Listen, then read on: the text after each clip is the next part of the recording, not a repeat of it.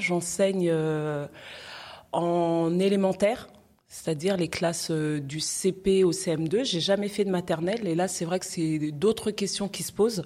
Donc je vais parler pour ce qui se passe en élémentaire à partir de 6 ans. Mhm. C'est là que ça devient important. C'est là que ça devient important. Moi, par choix, j'ai fait surtout euh, des classes de CE1. Là, je suis sur du CE2. Euh, ça situe ce qu'on appelle maintenant le cycle 2. Donc voilà, c'est très compliqué l'éducation, il y a des cycles, il y a, plein d'acronymes. Donc tu as le cycle 1, en fait c'est toute la maternelle, cycle 2 c'est CP, C1, CE2. Là, ce qu'on nous demande, nous en tant qu'enseignants de cycle 2, c'est euh, d'apprendre aux élèves à lire et à compter. Ils ont jusqu'au CE2 pour apprendre à lire. Donc la problématique, ce qui se passe, c'est que moi je me retrouve avec des élèves de 8 ans qui ne savent pas lire. Ils arrivent au CE2, ils ne savent pas lire.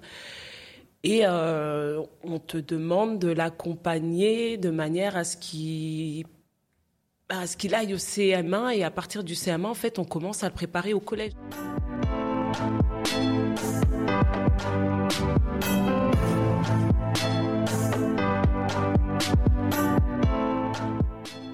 P, The Builder, c'est le podcast de la construction. Dans chaque épisode, Papou partage son état d'esprit et rencontre un ou plusieurs invités. On discute de différentes thématiques, sociales, économiques, culturelles. Construire son identité, se lancer en tant qu'entrepreneur, évoluer dans sa carrière professionnelle ou développer sa fibre créative. P, The Builder, c'est un podcast pour inspirer, dialoguer et, surtout construire ensemble. Bonjour, ici P The Builder avec deux profs, deux profs, euh, je veux dire d'école, Ami et Kadi. Euh, c'est un sujet qui me tient à cœur. C'est sur euh, la scolarité, c'est sur l'école. Je vous ai invité pour pour pouvoir débattre là-dessus de plusieurs points, des points qui nous concernent en tant que parents. Moi, je le suis en tant qu'ancien élève et en tant que je te dirais jeune de quartier qui a grandi dans une scolarité et qui se pose beaucoup de questions. Je voudrais qu'on aille sur ces euh, différents points-là.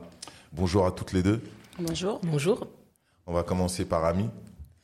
Présente-toi. Euh, bah alors je me présente. Donc euh, je m'appelle Ami, je suis professeure des lycées euh, à Simone Veil, donc à Pantin, et euh, j'enseigne l'économie et la gestion. Économie et gestion. Oui. Ok. Kadi. Oui, Kadi, je suis professeur des écoles. Bon, donc nous, on connaît ça, on connaissait ça sur le terme instituteur, institutrice. Bon, maintenant c'est professeur des écoles. J'enseigne en primaire depuis sept ans maintenant et euh, à l'école Jean-Jacques Rousseau à Épinay-sur-Seine. Ok. On, on parle beaucoup de l'école, surtout dans cette période de Covid. Mm. On parle beaucoup de vous, peu importe euh, les niveaux, parce que euh, les élèves en ce moment ils sont dans une complication. Donc l'idée c'est vraiment de vous donner la parole et qu'on puisse euh, commencer à s'exprimer. On va comme moi le, la ligne directrice que je vais euh, que je vais prendre, c'est parler du plus petit au plus grand. On prend un enfant aujourd'hui, euh, peu, peu importe son origine, il a grandi dans un quartier, il arrive à l'école, on va dire chez les tout petits, il grandit, il arrive chez toi. Mm. En tant que parent, je te dépose mon enfant. Qu'est-ce que tu dois faire de lui? Bah ça, ça dépend. J'ai envie de te dire, tout dépend au quel niveau tu te situes. Euh, je vais parler pour moi. J'enseigne euh, en élémentaire, c'est-à-dire les classes euh, du CP au CM2. J'ai jamais fait de maternelle et là, c'est vrai que c'est d'autres questions qui se posent. Donc, je vais parler pour ce qui se passe en élémentaire à partir de 6 ans. C'est là que ça devient important. C'est là que ça devient important. Moi, j'ai euh, par choix, j'ai fait surtout euh, des classes de CE1. Là, je suis sur du CE2.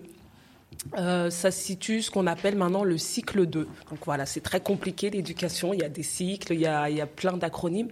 Donc tu as le cycle 1 en fait de 3 ans à fait, c'est toute la maternelle. Cycle 2, c'est CP, C1, CE2. Là, ce qu'on nous demande, nous, en tant qu'enseignants de cycle 2, c'est euh, d'apprendre aux élèves à lire et à compter. Ils ont jusqu'au CE2 pour apprendre à lire. Donc la problématique, ce qui se passe, c'est que moi, je me retrouve avec des élèves de 8 ans qui ne savent pas lire. Ils arrivent au CE2, ils ne savent pas lire. Et euh, on te demande de l'accompagner de manière à ce qu'il à ce qu'il aille au CM1 et à partir du CM1 en fait on commence à le préparer au collège donc c'est vraiment très compliqué. Faut, attends, faut qu'on restructure tout ça. Ouais. Déjà, tu as choisi, tu as dit. Ouais. Pourquoi tu as fait ce choix? Bah, en fait, quand tu fais, quand tu arrives sur une école, bon, déjà, tu arrives sur l'école euh, à la rentrée ou même un petit peu avant, quand tu as ton poste au mois de juin, en réunion d'équipe, chacun peut choisir son niveau. Mmh. Et euh, moi, c'est vrai que je suis arrivée, euh, j'ai commencé à Saint-Denis, je suis arrivée, il y avait de la place soit au CM1, soit au CE1, et j'ai voulu faire le CE1 parce que par rapport à mon histoire, on abordera peut-être plus tard mon, euh, mon parcours professionnel et personnel, je voulais vraiment agir le, bah, le plus tôt possible. Pratiquement, c'est voilà. où ça démarre vraiment? Voilà, j'ai pas eu de poste en maternelle, donc en arrivant sur, une, sur euh, un cycle élémentaire, ce qu'on me proposait, qui se rapprochait plus de mes prétentions, c'était le CE1.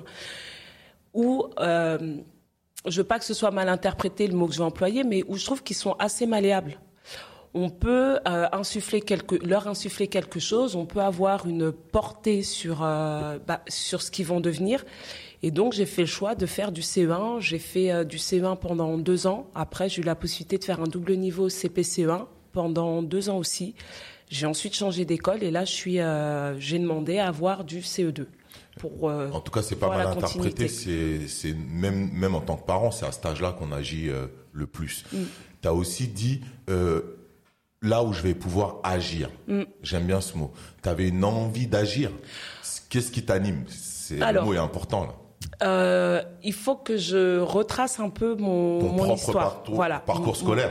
pas mon parcours scolaire, mais mon parcours professionnel et scolaire à la fois. Euh, moi, j'ai une scolarité sans problème. Euh, je suis, j'ai suivi un peu le mouvement. Je suis allée à la fac euh, parce que c'était bien d'aller à la fac. J'aimais l'anglais, donc j'ai fait euh, des études de langue étrangère appliquée aux affaires et commerce. Je suis sortie avec ma maîtrise, je savais pas quoi faire. J'aimais l'anglais. À côté de ça, pour financer mes études, je bossais dans un collège en tant que pionne, que surveillante. Je me suis dit, bon, je sors avec ma maîtrise, qu'est-ce que je vais faire? Je suis partie quelques mois en Angleterre. Et puis pour des raisons de santé, j'ai dû revenir. Donc j'avais mon bagage d'anglais. Je me suis dit, mais je peux pas euh, bosser dans les affaires et commerce. Je suis pas faite pour ça. Je me suis dit, mais alors pourquoi, euh, pourquoi pas euh, tenter le CAPES d'anglais? Parce que vraiment, l'anglais, c'est ça. Je me suis dit, je vais enseigner l'anglais. Je me suis préparée pendant deux ans, ça n'a pas fonctionné. du coup, j'ai une de mes formatrices qui m'a qui m'a motivée. Elle m'a dit, ton problème à toi, c'est le passage à l'oral. Parce qu'au concours, j'avais eu les écrits, mais j'avais pas eu euh, l'épreuve orale. Je me plantais un petit peu. Elle m'a dit, je te conseille de faire une pause. Euh, arrête avec le CAPES d'anglais, c'est-à-dire le concours pour être prof d'anglais, et va enseigner. On a la possibilité, effectivement, avec un certain niveau d'études, d'aller enseigner en tant que professeur contractuel. Et donc là, euh, j'ai postulé. J'ai eu un poste dans un lycée à Sucy-en-Brie. J'y ai passé trois ans ce qui est rare. Je remplaçais en fait une enseignante qui était en congé longue maladie et tous les ans j'étais renouvelée. J'ai passé vraiment trois ans, euh, ça pouvait pas mieux se passer. J'avais vraiment une équipe euh, qui m'a accueilli, même en étant contractuelle. On a souvent cette étiquette de dire on n'est pas un vrai enseignant. Il y avait une super équipe, des élèves euh, dans un lycée à Sucy-en-Brie, aucun problème de discipline. Euh, où j'avais vraiment le sentiment d'enseigner, mais limite aucune interaction. C'était une classe, je faisais la classe, c'est un cours magistral. Je pouvais euh, dérouler mon cours sans être interrompu, sans régler le moindre problème. Ça m'a plu, mais je me suis dit, je ne veux pas enseigner pour faire ça. J'ai fait quand même pendant trois ans, quatre ans. Et au bout de quatre ans, je me suis posé la question, je me suis dit, mais euh, en fait, les lycéens, tu n'as plus rien à leur apprendre. Ils ont déjà, ils ont déjà tout vu. Tu as l'impression qu'ils ont déjà tout vu, qu'ils n'attendent plus rien de toi. Ils viennent en cours, ils prennent ce que tu as à leur dire et ils repartent. Et tu pas l'impression d'avoir euh, leur avoir apporté quelque chose. Moi, c'est l'expérience que j'ai eue. Je ne dis pas que ça se passe comme ça pour tous les enseignants. Mais moi, enseignant en l'anglais, j'avais pas l'impression de leur apporter ce que je voulais apporter. Donc je me suis posé la question et je me suis dit, bon, je vais passer le concours, mais à, ce moment-là, je me suis dit, passe le concours, euh, le CRPE, professeur des écoles, pour enseigner aux plus petits. Et euh, bah, je l'ai passé, puis euh, voilà comment je me suis retrouvée là en me disant, je vais... je m'étais aussi posé la question, c'est vrai que en... Je ne sais pas comment le dire sans que ce soit de nouveau mal interprété en bossant à, en bossant à Sucy avec des lycéens du 94 dans un lycée très favorisé, un quartier très favorisé, je me sentais pas à ma place. Ah. Je me sentais trop différente d'eux. Et en fait, ce qui m'a vraiment fait un, électrochoc, c'est euh, une expérience que j'ai eu, une très courte expérience euh, dans un lycée à Pantin. Et je me demande si c'est pas le lycée euh, dont Ami parlait. J'y ai passé quelques, quelques semaines. À la fin de ma mission sur Sucy, j'ai passé quelques semaines dans un lycée à Pantin où j'avais une classe de STMG. Dans cette classe, il n'y avait que des filles que des filles d'origine africaine. C'était, euh, elles avaient une mauvaise réputation. C'était la classe la plus terrible du lycée. Et eh ben, je suis arrivée. Elles m'ont vu arriver, Madame Koulibaly. Euh, donne mon nom, pardon, mais bon, ça ne me dérange pas. Elles m'ont vu arriver, moi, avec mon nom euh, et et puis mon physique. Elles se sont dit, elle est comme nous, elle nous ressemble. Et on a passé plus de temps à parler de mon parcours, de mes envies et et elles aussi de leurs envies qu'enseigner. Et là, je me suis dit, il y a quelque chose à faire pour changer l'image que euh, ces enfants peuvent avoir d'eux. Et, euh, et, donc voilà, ça m'a conduit un petit peu. C'est des rencontres comme ça qui m'ont conduit à, changer. Il y a euh, deux mots-clés. Après, je, après, je présentais Ami. Mm. Mais l'endroit géographique. Ouais. Mm. Et qui tu es. Mm. Comment, comment tu arrives? Tu dis, c'est ton physique, c'est ta façon de t'exprimer aussi, c'est peut-être le choix de tes mots mais qui tu es leur parlait. Donc, euh, donc chez toi, il y a de l'essence. Il y a eu, as eu un déclic sur l'envie de partager avec des jeunes filles mm. qui te ressemblaient peut-être au même âge, à la même période. Mm. On t'a dit que tu étais une fille sage, mais oui, hein, c'est la même période. Mais voilà, des filles qui parlaient fort, qui euh, qui en fait pensaient que euh, elles se devaient de se comporter comme la société attendait qu'elles se comportent. Bah, Vraiment. C'est le gros problème elles m'ont dit une phrase très euh, très forte. Elles m'ont dit, euh, bah, de toute façon, on n'arrête pas de dire de nous qu'on est des fatous, donc on se comporte comme des fatous. Et là, je leur ai dit, mais ça veut dire quoi pour vous Vous comportez être des fatous, vous comportez comme des fatous. Elle dit, bah c'est parce qu'on est euh, on est renois, c'est leur terme. On parle fort, on on fait des histoires à tout le monde. J'ai dit, mais est-ce que vous êtes vraiment comme ça? Elle dit non, mais les gens pensent qu'on est comme ça, donc autant leur donner raison. C'est dingue. Et euh, ouais, non, non, je ne euh, suis pas restée suffisamment longtemps pour, euh, pour vraiment euh, influer ou changer quelque chose, mais moi, moi, ça m'a marqué. Qui en tout cas, je sais qu'elles, elles, m'ont marqué. Donc, des fois, c'est réciproque. Mm. Et toi, Ami Oui. est, d'où tu viens? Alors, donc, d'où je viens Je viens de Noisy-le-Grand. Ok. Donc là, c'est la ville où je réside et je suis, donc, comme je l'ai dit tout à l'heure, professeur en, au lycée Simone Veil à Pantin. Mm. Euh, pour ce qui est de mon parcours, donc j'imagine que c'est ce que. Oui, d'où tu viens, ton, parcours. Comment tu avant d'être prof, mm. comment tu y arrives quoi? Mm. Alors, euh, moi, j'ai un parcours, on va dire, assez euh, atypique, puisque je viens pas du tout du monde de l'éducation nationale. Avant de rentrer dans l'éducation nationale, j'ai travaillé pendant un certain nombre d'années en tant qu'ingénieur commercial dans le secteur de l'informatique et des nouvelles technologies. Et euh, il y a eu ce fameux jour où je me suis dit, mais euh, en fait, à quoi je sers euh, Quelle est ma, ma mission, entre guillemets je, pense, je trouvais en fait que je ne servais pas à grand chose si ce n'était qu'à apporter du chiffre d'affaires à, à, mon employeur et puis finalement derrière avoir mon salaire. Et je me suis dit qu'il fallait que je change du tout au tout. Donc je me suis vraiment posé, je me suis posé la question de ce que je pouvais faire, de ce qui m'animait, de ce qui pouvait m'intéresser. Et euh, j'en suis rapidement venue euh, donc à l'éducation. Et euh, voilà, donc j'ai commencé comme contractuel durant une petite année et tout de suite, voilà, j'ai vu que ça me plaisait, que j'étais dans mon élément. Il n'y a pas de réflexion, tu passes de l'un à l'autre, tu as un temps de réflexion, non Si j'ai un temps de réflexion parce que, disons que entre le moment où j'ai démissionné de, mon, de mon poste d'ingénieur commercial et le moment où je suis rentrée de manière effective dans l'éducation nationale, euh, il a dû se passer euh, facilement deux ans. Voilà, donc euh, vraiment, c'est ouais, il y, a eu tout un, un travail de voilà, j'ai essayé de faire un petit peu d'entrepreneuriat entre temps. C'est vraiment une, période où voilà, je me suis posée, je me suis remise en question et je me suis dit, j'ai pas envie de subir ma vie, j'ai envie de faire quelque chose qui me plaît, j'ai envie de, de, me lever le matin, d'être contente de me lever le matin et de faire quelque chose qui m'anime. Et euh, voilà, j'en suis venue en fait à, l'éducation nationale, donc contractuelle pendant un an. Et euh, très rapidement, je vois que ça me plaît et je passe euh, le concours dans la foulée et je suis titularisée. Et puis je, démarre à Pantin en tant que stagiaire. Et jusqu'à présent, en fait, j'y suis toujours. Ah, t'as pas encore changé J'ai pas changé d'établissement. J'ai pas changé d'établissement, bien que lorsqu'on m'a affecté à Pantin en tant que stagiaire, j'étais pas très contente parce que c'était une zone d'éducation violence, comme mm. il la nomme. Euh, et puis euh, voilà, j'avais tous euh, mes a priori et plein de, questions par rapport à. En tant que banlieusarde qui vient d'une banlieue avec beaucoup d'a priori, tu as des a priori sur une autre tout banlieue. À fait, tout à fait. C'est bien ça. Des a priori que me renvoie finalement en fait bah, la société, les journaux, les médias, etc. Toi-même, ta scolarité était comment? Ah, J'ai une scolarité tout à fait normale en fait, sans, sans difficulté. Euh, euh, j'ai fait des études universitaires et ensuite, euh, donc j'ai commencé à travailler tout de suite après l'obtention de mon DUT. Et ensuite, j'ai repris mes études, j'ai fait une école de commerce et puis voilà quoi. Donc j'ai pas une scolarité difficile et j'aimais beaucoup l'école.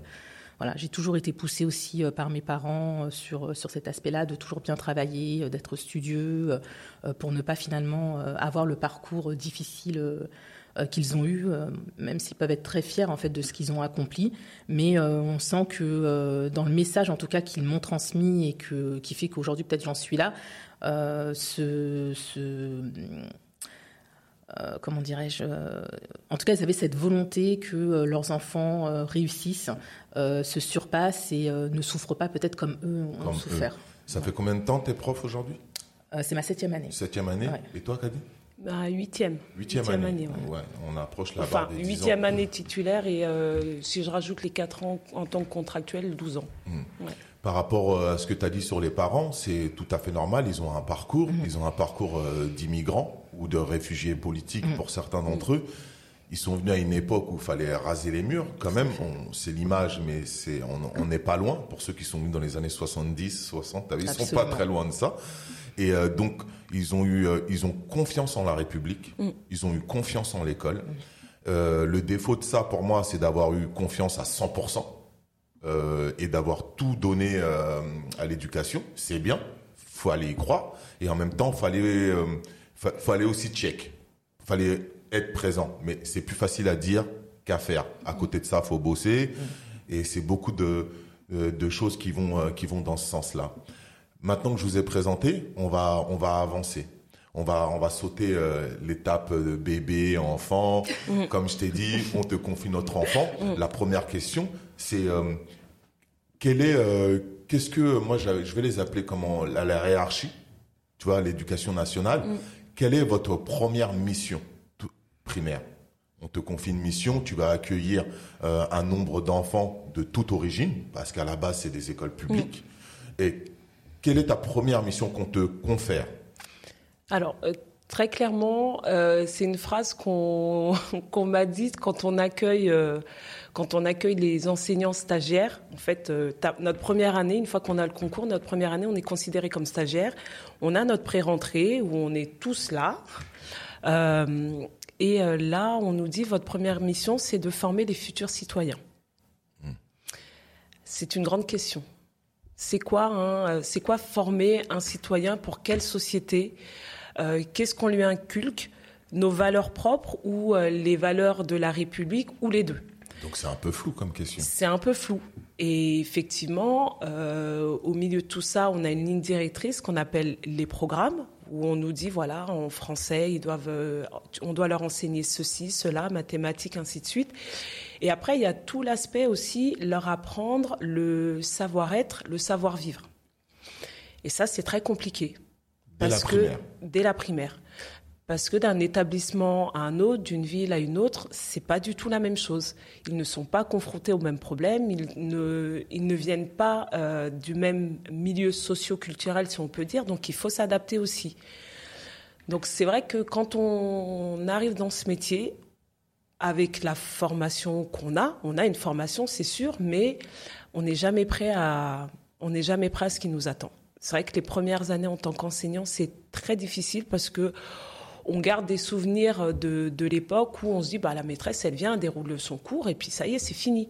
Non, ça se passe pas comme ça. C'est, euh, il faut, euh, il y a beaucoup, euh, il y a un aspect social aussi. Il faut être très à l'écoute de, de ses élèves. Il faut s'adapter. Il y a un impact. La, ta première rencontre avec eux, là, ils arrivent, ils sont 15, boum, dans ta classe. Ah non, 15, tu es gentil. Hein, T'es gentil. euh, gentil, 20, ils sont 25. Ils sont 25. Ils sont 25. Bah, On euh, te donne ta première mission que tu as citée là. Ouais, Hein, bah, et tu as 20 ma- élèves qui arrivent. bah, ma première euh, ma première année, je suis arrivée, j'avais 22 élèves de de CM1 et je, les ai regardés en me disant bah j'ai vu dans leur regard ils se disent bon c'est la maîtresse, elle va rester avec nous pendant un an et moi je les ai regardés, je dis bon c'est moi l'enseignante, je vais ils vont être sous ma responsabilité pendant un an, est-ce que je vais être à la hauteur? Et ça fait peur. Non, sincèrement, ça fait peur parce qu'on se dit, on va avoir un impact sur eux, quel qu'il soit. On espère que ce soit un impact positif, mais on est des êtres humains, on n'est pas infaillible. Et c'est vraiment une lourde responsabilité parce que former les citoyens, c'est euh, bah, c'est l'avenir d'une société. Et, euh, on peut pas se rater. Donc c'est compliqué. C'est très compliqué. Je sais pas si j'y réussis vraiment. On sait jamais euh, parce qu'on les les a qu'un an. On peut pas les suivre. on peut pas les suivre éternellement. Et c'est vrai qu'on on aimerait savoir si ce qu'on a travaillé avec eux pendant un an. Parce que moi, en tant qu'enseignante en élémentaire, les enfants, je les ai quand même 24 heures par semaine. Je les ai de 8h30 à 16h30. Il y a, je sais que certains enfants me le disent, ils me voient plus que leurs parents. Donc, euh, C'est ça qui est intéressant, c'est de, une fois que toi, tu as travaillé ces élèves-là, en tout cas, on verra ça dans l'heure, Mm. ils passent à l'étape supérieure et ils arrivent jusqu'à AMI. Donc, Mm. c'est vraiment de, c'est ce qu'on va faire là. On va retracer qu'est-ce qu'ils deviennent, Mm. ces, élèves, quels qu'ils sont. Euh, et euh, donc, déjà, tu as été investi d'une mission, c'est ce que je comprends. T'as, hum, on te dit, il faut les rendre citoyens. Citoyen est une question hyper large Mm. à ton image, à l'image de cette société. Demain, aujourd'hui, on a une nouvelle société. Euh, quelle va être l'image de cette société? Toi, tu dois réfléchir à toutes ces problématiques-là. Et en même temps, tu as des lignes classiques, français, maths. C'est ça que tu Bah, disais? oui, oui, c'est ça. C'est surtout que euh, quel citoyen tu veux former? Est-ce que tu veux former un citoyen euh, qui euh, qui va comment comment je vais dire ça? Un citoyen, un travailleur? Est-ce que ça va être un travailleur? Est-ce que ça va être c'est là où c'est compliqué. C'est qu'en fait, on il y a certaines choses qu'on nous demande d'enseigner où j'ai le sentiment qu'en fait, il faudrait qu'on s'adapte. Parce que former un citoyen, c'est une grande question. La société, elle évolue. Euh, les programmes évoluent aussi, mais n'évoluent pas dans le sens où évolue la société. Parce qu'aujourd'hui, euh, j'ai envie de dire, on va mettre l'accent. Par exemple, on a décidé euh, d'introduire l'enseignement de l'anglais dès, dès le CP. Moi, ça me va très bien. Je, je maîtrise l'anglais, mais j'ai des collègues qui ne maîtrisent pas du tout. Et j'ai envie de dire, mais à quoi sert l'anglais à un enfant de 6 ans L'anglais sert, oui, effectivement, mais on n'est pas obligé de l'enseigner dès, euh, dès, euh, dès le CP. Il y a des heures comme ça où je me dis, mais former un citoyen, c'est aussi euh, former des enfants qui sont ouverts sur ce qui se passe autour d'eux, sur la culture. Et ça, c'est quelque chose qui manque. Donc oui, euh, il y a les bases. C'est sûr que un- une personne se débrouillera plus facilement dans la vie si elle sait lire, si elle sait écrire, si elle sait compter correctement. Mais à côté de ça, on doit mettre l'accent sur quoi? Sur l'ouverture d'esprit, sur euh, la tolérance, Ça, vous euh, êtes ouvert? Ça, on vous laisse le choix? Ou on vous dit non, vous n'avez pas le droit d'aller là? On a ce qu'on appelle la liberté pédagogique, c'est-à-dire que euh, on peut décider la, la manière dont on va enseigner telle ou telle notion, mais on a des impératifs, c'est-à-dire qu'on a un programme à suivre avec les lignes directrices en disant voilà en français il faudra leur enseigner ça. On a aussi euh, le nombre d'heures euh, allouées à chaque enseignement nous est, nous est détaillé. Par exemple, je sais que je dois faire euh, à mon niveau 9 heures de français par semaine, 10 heures de mathématiques par semaine, 2 heures de sport, 1 heure et demie d'anglais et ainsi de suite. Donc, pour euh, rester dans les clous, pour avoir une chance de boucler le programme. Et on nous dit, voilà, à la fin de l'année, il faut qu'ils aient vu tout ça. Une chance de boucler le programme. Une chance de boucler. Ah. Voilà, ça c'est une grande question. Et toi, et toi Ami Oui. Quand, qu'est-ce, que, qu'est-ce, qu'est-ce qu'on te dit, toi? On, te dit la même chose Il faut les rendre citoyens alors effectivement, euh, oui, la question de la citoyenneté, effectivement, euh, elle, est, elle, est, elle est très présente puisque là, pour le coup, moi, je suis sur un public de lycéens donc de, jeunes qui ont entre 14 euh, jusqu'à 20 ans pour certains. Et euh, alors moi j'enseigne en lycée professionnel, donc on a aussi cette question de, d'une mission qui serait en tout cas euh, d'accompagner le jeune, l'étudiant, l'élève dans l'élaboration de son projet de formation professionnelle. Donc pour finalement former un futur travailleur ou pour les meilleurs de nos élèves, les accompagner dans la poursuite d'études aussi, puisque euh, avant autrefois, donc le bac professionnel était vraiment destiné euh, à l'insertion professionnelle et aujourd'hui on a euh, quand même facilement la moitié de nos élèves, donc on a 60 à 70% de nos élèves qui, comme, qui manifestent en tout cas une volonté de vouloir poursuivre leurs études supérieures après un bac professionnel. Ok. Mm. Ça existait moins, ça, avant Avant, ça existait Ils quasiment directement travailler Exactement. Et là, euh, les, les, BTS leur sont ouverts. Euh, et euh, pour les meilleurs, ils arrivent même à aller jusqu'en maîtrise. Ben c'est mieux. Mm. Ça s'est amélioré, on peut dire. Le système...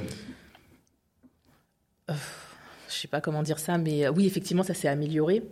dans le sens où le champ des possibles est, est plus important qu'auparavant, mais tous les élèves n'y ont malheureusement pas accès aussi. Euh, par rapport à leur niveau Par rapport au niveau. À la façon dont vous, tu les recueilles une fois qu'ils ont passé euh, plusieurs niveaux de classe. Mmh, absolument. Mais au niveau de, de, la mission, elle est définie de la même façon On te dit, voilà, il faut les rendre citoyens, il faut, ou faut que tu les formes pour qu'ils aillent bosser directement on va dire qu'elle est induite euh, à travers euh, ce qu'on appelle le référentiel, en fait, un référentiel d'activité, de compétences, euh, de savoir et de connaissances que nous, on est censé transmettre aux élèves. Et effectivement, voilà, on va avoir un volet citoyen, on va avoir tout un volet en rapport avec bah, l'élaboration du projet de formation professionnelle. Donc oui, elle est, elle est clairement induite, puisque de toute façon, on a cette conscience-là, nous aussi, en tant qu'enseignants, qu'on est en train de finalement former les citoyens de demain. Quoi. Donc on a cette responsabilité-là quelque part. À ton niveau, quand c'est professionnel, tu n'as qu'une matière à gérer? Non, j'ai plusieurs matières. Tu as plusieurs matières à gérer? Oui, oui, tout à fait. Ok, tu as combien de matières à peu près? Euh, bah, Si je devais les citer, donc j'ai euh, l'économie, le droit, euh, j'ai tout ce qui est gestion commerciale. Alors moi j'enseigne sur les métiers du tertiaire et essentiellement en rapport avec le commerce. Donc on a tous les, métiers liés au commerce, les, enfin les, matières liées au commerce et à la vente. Pour une même classe ou les matières elles changent en fonction des classes? Pour une même classe. Pour une même classe, tu dois faire travailler toutes ces matières-là? Voilà, absolument. Ok. Tout à fait. Moi j'étais encore à l'époque où chaque prof sa matière, non?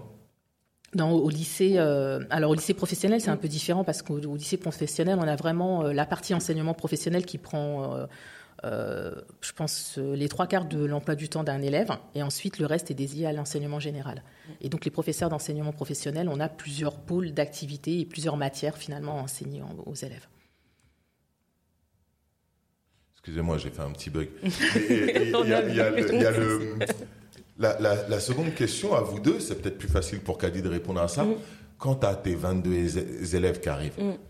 Quel est le lien? Comment, comment tu les accroches psychologiquement euh, Comment tu fais pour essayer de les, de, de les intéresser en début d'année pour qu'ils t'accompagnent toute l'année? Ah, Je sais pas, faudrait leur demander, mais euh, je ne sais pas. C'est vrai que euh, les enfants me disent tout le temps ah mais c'est facile de facile de te parler, c'est plus simple de te parler avec toi. Pour les accrocher, je bah, je me rends disponible. C'est de la disponibilité. En fait, je me rends disponible, je je mets pas de barrière. Et ça me joue des tours parfois, effectivement. Par exemple, le, tutoiement. Hmm. Moi, mes élèves me tutoient. ça a choqué certains de mes, de mes collègues parce que les élèves les vous voient, mais moi, mes élèves me tutoient.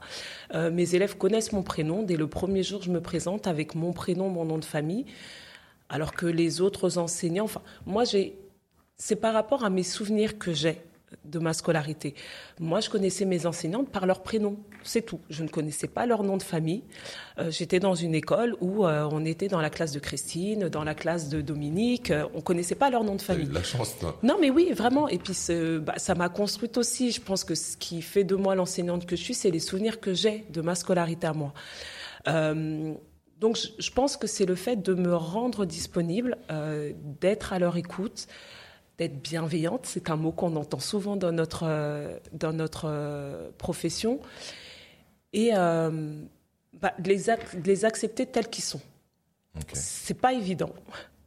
après, je, je pense aussi que je bénéficie aussi du fait que je leur ressemble. Parce qu'une élève me, je le dis parce qu'une élève me l'a fait remarquer. Elle m'a dit, c'est plus facile de te parler à toi parce que tu es comme moi. Je lui dis, mais comment ça, je suis comme toi? Et là, elle a touché euh, ma main et elle a, enfin, pour me montrer la couleur de peau. Je lui dis, ah bon? Elle me dit oui. Et c'est vrai qu'il y a ce rapport-là. Enfin, j'ai enseigné à Saint-Denis pendant quatre ans. Là, je suis à Épinay, dans des quartiers, euh, si on peut dire populaires, avec une forte population. Euh, africaine, maghrébine.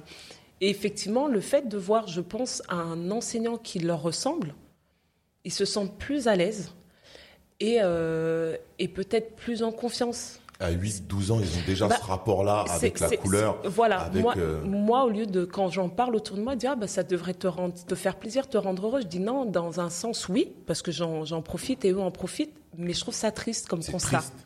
Parce qu'il devrait être en confiance avec n'importe quel type de prof. Je trouve ça triste comme constat parce que je me dis, ben, si c'était pas moi, si c'était euh, une autre, je, ne sais pas, je vais prendre le gros cliché, une blonde aux yeux bleus, ben, ça veut dire qu'il ne se sentirait pas à l'aise et qu'il n'aurait peut-être pas la même scolarité qu'il a avec moi.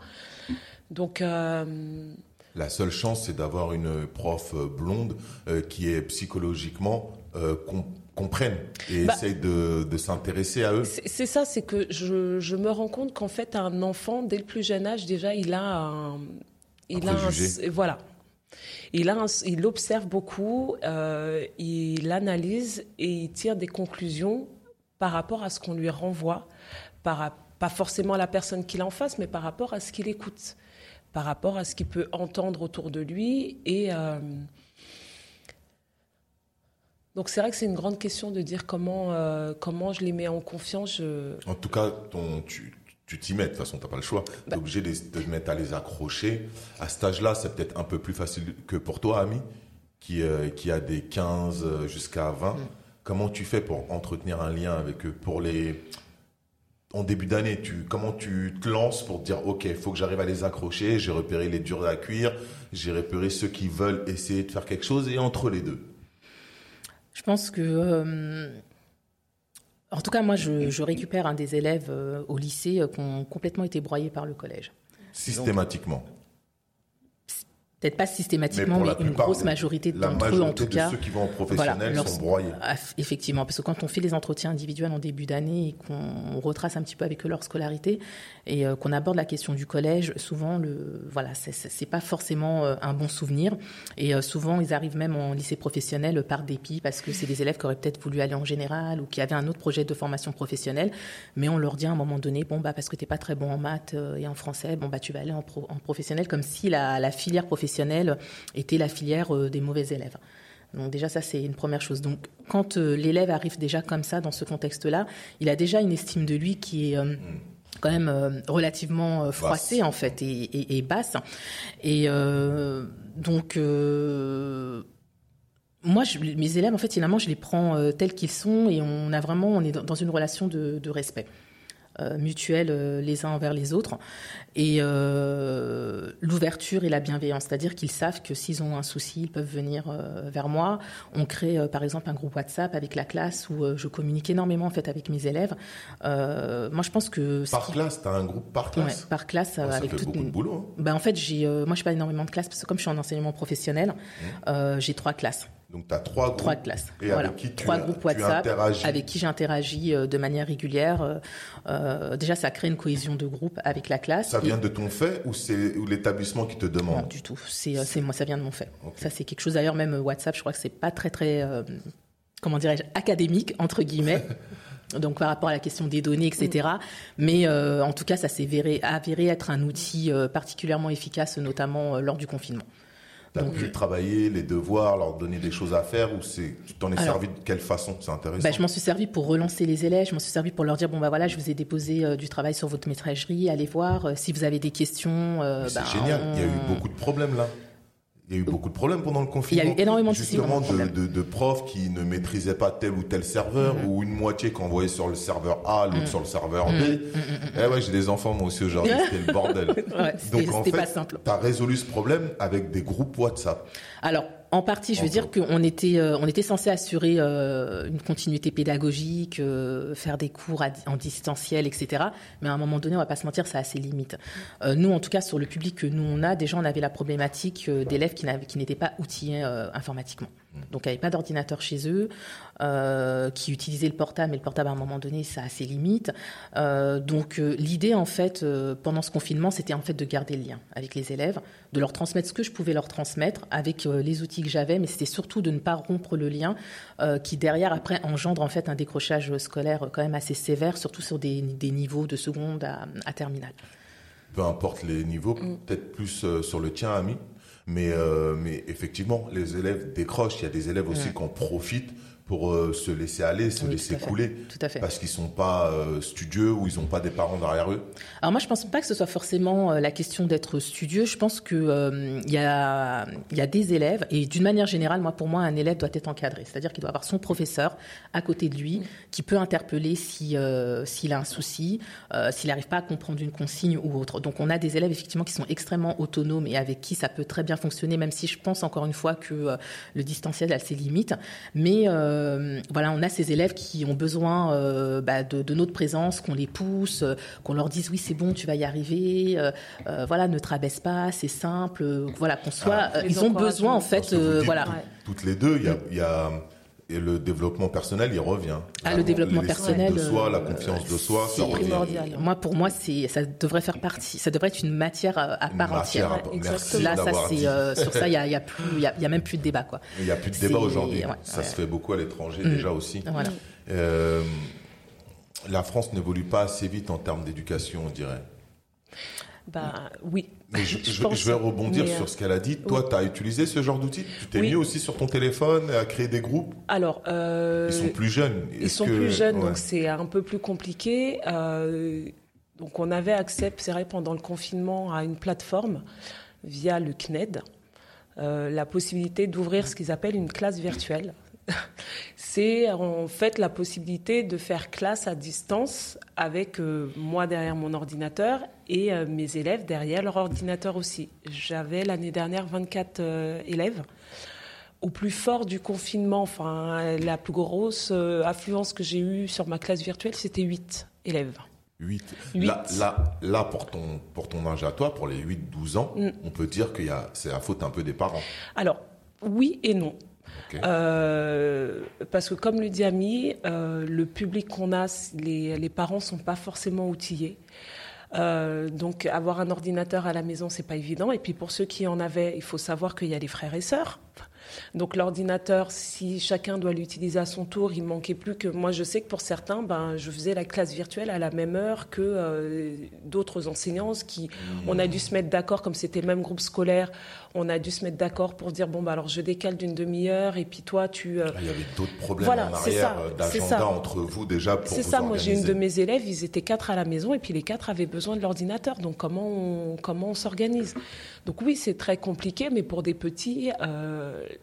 Bah, le confinement, ça a été effectivement très compliqué parce qu'il n'y a pas ce lien-là. Parce que les parents, ils ont beau avoir la meilleure volonté du monde, ils ne peuvent pas remplacer un enseignant. Euh, un enfant ne se comporte pas du tout de la même manière avec ses parents, et l'enseignant. Mmh, euh, sincèrement, euh, faire les devoirs avec son enfant, c'est c'est juste un calvaire. Je, parce que je sais que nous, on les a en classe ils ont un comportement qu'ils n'ont pas à la maison et c'est tout à fait normal. Parce que la classe, c'est le cadre dans lequel je dois travailler. La maison, c'est le cadre dans lequel je dois me détendre et profiter. Quand les deux univers se, se télescopent, c'est très compliqué pour un enfant. Donc, j'avais la classe virtuelle.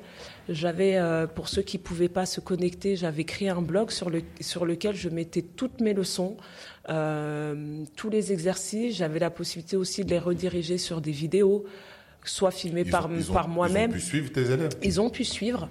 Euh, j'avais des retours justement où ils m'envoyaient des messages, je leur demandais de me répondre. On faisait des petits jeux justement pour. Euh, On a perdu combien à peu près? Euh, sur mes 24, il y en a 3 que j'ai perdus. Ah, ça va, c'est un bon score. Alors, quand je dis 3, c'est 3 pour lesquels je n'ai eu aucun retour. Même après le déconfinement, on a repris la classe avec des petits groupes de 8. Euh, il y a trois élèves que je n'ai revus qu'au mois de septembre. Donc de mars à septembre, la rentrée suivante, quand ils sont rentrés au CM1, aucune nouvelle. On peut dire que c'est un espèce de décrochage? Complètement. Complètement, parce que là, je suis sur la même école et euh, je les vois, je discute avec leur enseignante de cette année et c'est une, une catastrophe. Mort. Ils sont rattrapables, très compliqués ben, J'ai envie de dire oui, parce que je suis optimiste et mm. qu'il y a toujours un espoir, mais c'est des enfants qu'il va falloir raccrocher en trouvant une chose qui les anime parce que eux-mêmes se sont rendus compte, c'est des enfants qui étaient déjà en grande difficulté avant le confinement. Je ne vais pas dire que c'est le confinement qui a gâché leur possibilité de réussir. Ils étaient déjà en très, très grande difficulté, mais euh, c'est des enfants pour qui ça va être très très difficile de euh, ben, de, de, se raccrocher aux autres. D'enchaîner. Exactement. Mais la problématique existe déjà puisque qui de vous deux récupère des enfants qui sont qui savent même pas encore lire C'est toi ouais, as dit. Tu récupères déjà mm. before, mm. avant Covid, avant ces problématiques d'aujourd'hui. déjà à l'époque, on va dire l'époque normale, mm. tu récupères déjà des enfants qui n'ont pas qui pas fini leur cursus. Alors euh, là, un peu moins, j'ai envie de dire. Enfin, mes deux dernières années là, il faut que j'explique un peu comment ça ça ça se construit. Là, je suis euh, sur Épinay, une ville qui est euh, classée REP+. C'est euh, réseau d'éducation prioritaire plus. Il y a REP, réseau d'éducation prioritaire, et quand vraiment c'est très compliqué, un public très compliqué avec des résultats au collège qui sont très faibles par rapport au brevet, on ajoute le plus. Donc Épinay, c'est un réseau d'éducation prioritaire ce qui veut dire que depuis quelques années, ils ont mis en place le dispositif, ce qu'ils appellent CP 100% réussite, C20 100% réussite. Ça veut dire que c'est des classes dédoublées. Dans les écoles qui ont les locaux suffisants, c'est un groupe de 12 à 15 élèves pour un enseignant. Et dans les écoles qui n'ont pas les locaux, c'est 24 élèves, peut-être 25, avec deux enseignants dans la classe. Ça veut dire que chaque enseignant peut prendre son petit groupe. Donc en fait, c'est des classes qui sont avec un plus petit effectif. Là, depuis que je suis à Épinay, effectivement, le problème d'élèves non lecteurs, je l'ai beaucoup moins puisque justement, ils bénéficient de ce dispositif-là où ils sont 12 avec leur enseignant. Et là, c'est plus facile pour l'enseignant de détecter tout de suite euh, les difficultés et puis d'y remédier. Quand on a 24 enfants, on a beau euh, y mettre toute l'énergie qu'on veut. Si on a une classe, on arrive dans une classe de CP avec des élèves en grande difficulté, ils pourront pas tous rentrer dans la lecture s'il euh, y en a beaucoup qui sont en difficulté. Euh, les élèves non lecteurs, j'en avais beaucoup plus à Saint-Denis qui bénéficiaient pas encore de ce dispositif. Et là, c'est très compliqué parce qu'il faut savoir que euh, ce que nous, on connaissait sous le terme redoubler, c'est-à-dire refaire une deuxième fois son année, qu'on appelle plutôt maintien, maintenir un élève, euh, ben, à l'heure d'aujourd'hui, c'est très rare. Ça n'existe plus. Ça n'existe pratiquement plus. Un mauvais élève peut passer aujourd'hui.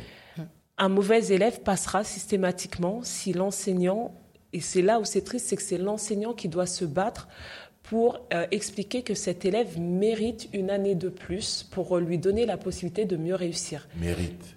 Mérite. Ah ouais, c'est marrant ça.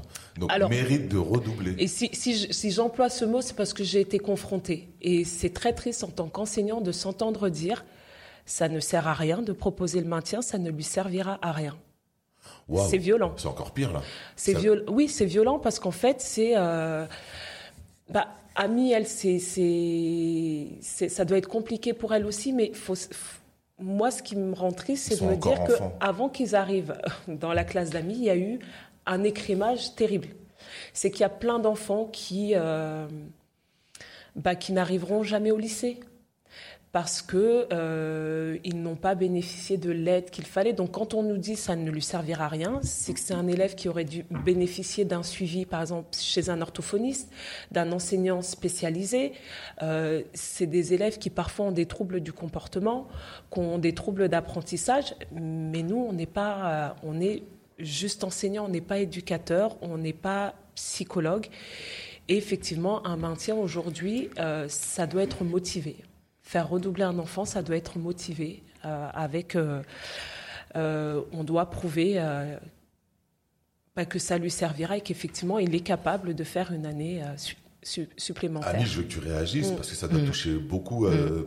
tes, élèves. Mais là, on est en train de dire, là, l'académie, elle est en train de dire, bon, nous, on trouve qu'il ne mérite pas de s'améliorer quelque part. Je vais utiliser mes mots. Donc, on peut l'envoyer quelque part continuer son chemin scolaire pour qu'on moi, j'appelle ça se débarrasser de lui au plus vite, puisque s'il n'a pas les bonnes euh, connaissances, bah forcément, il va arrêter l'école plus tôt.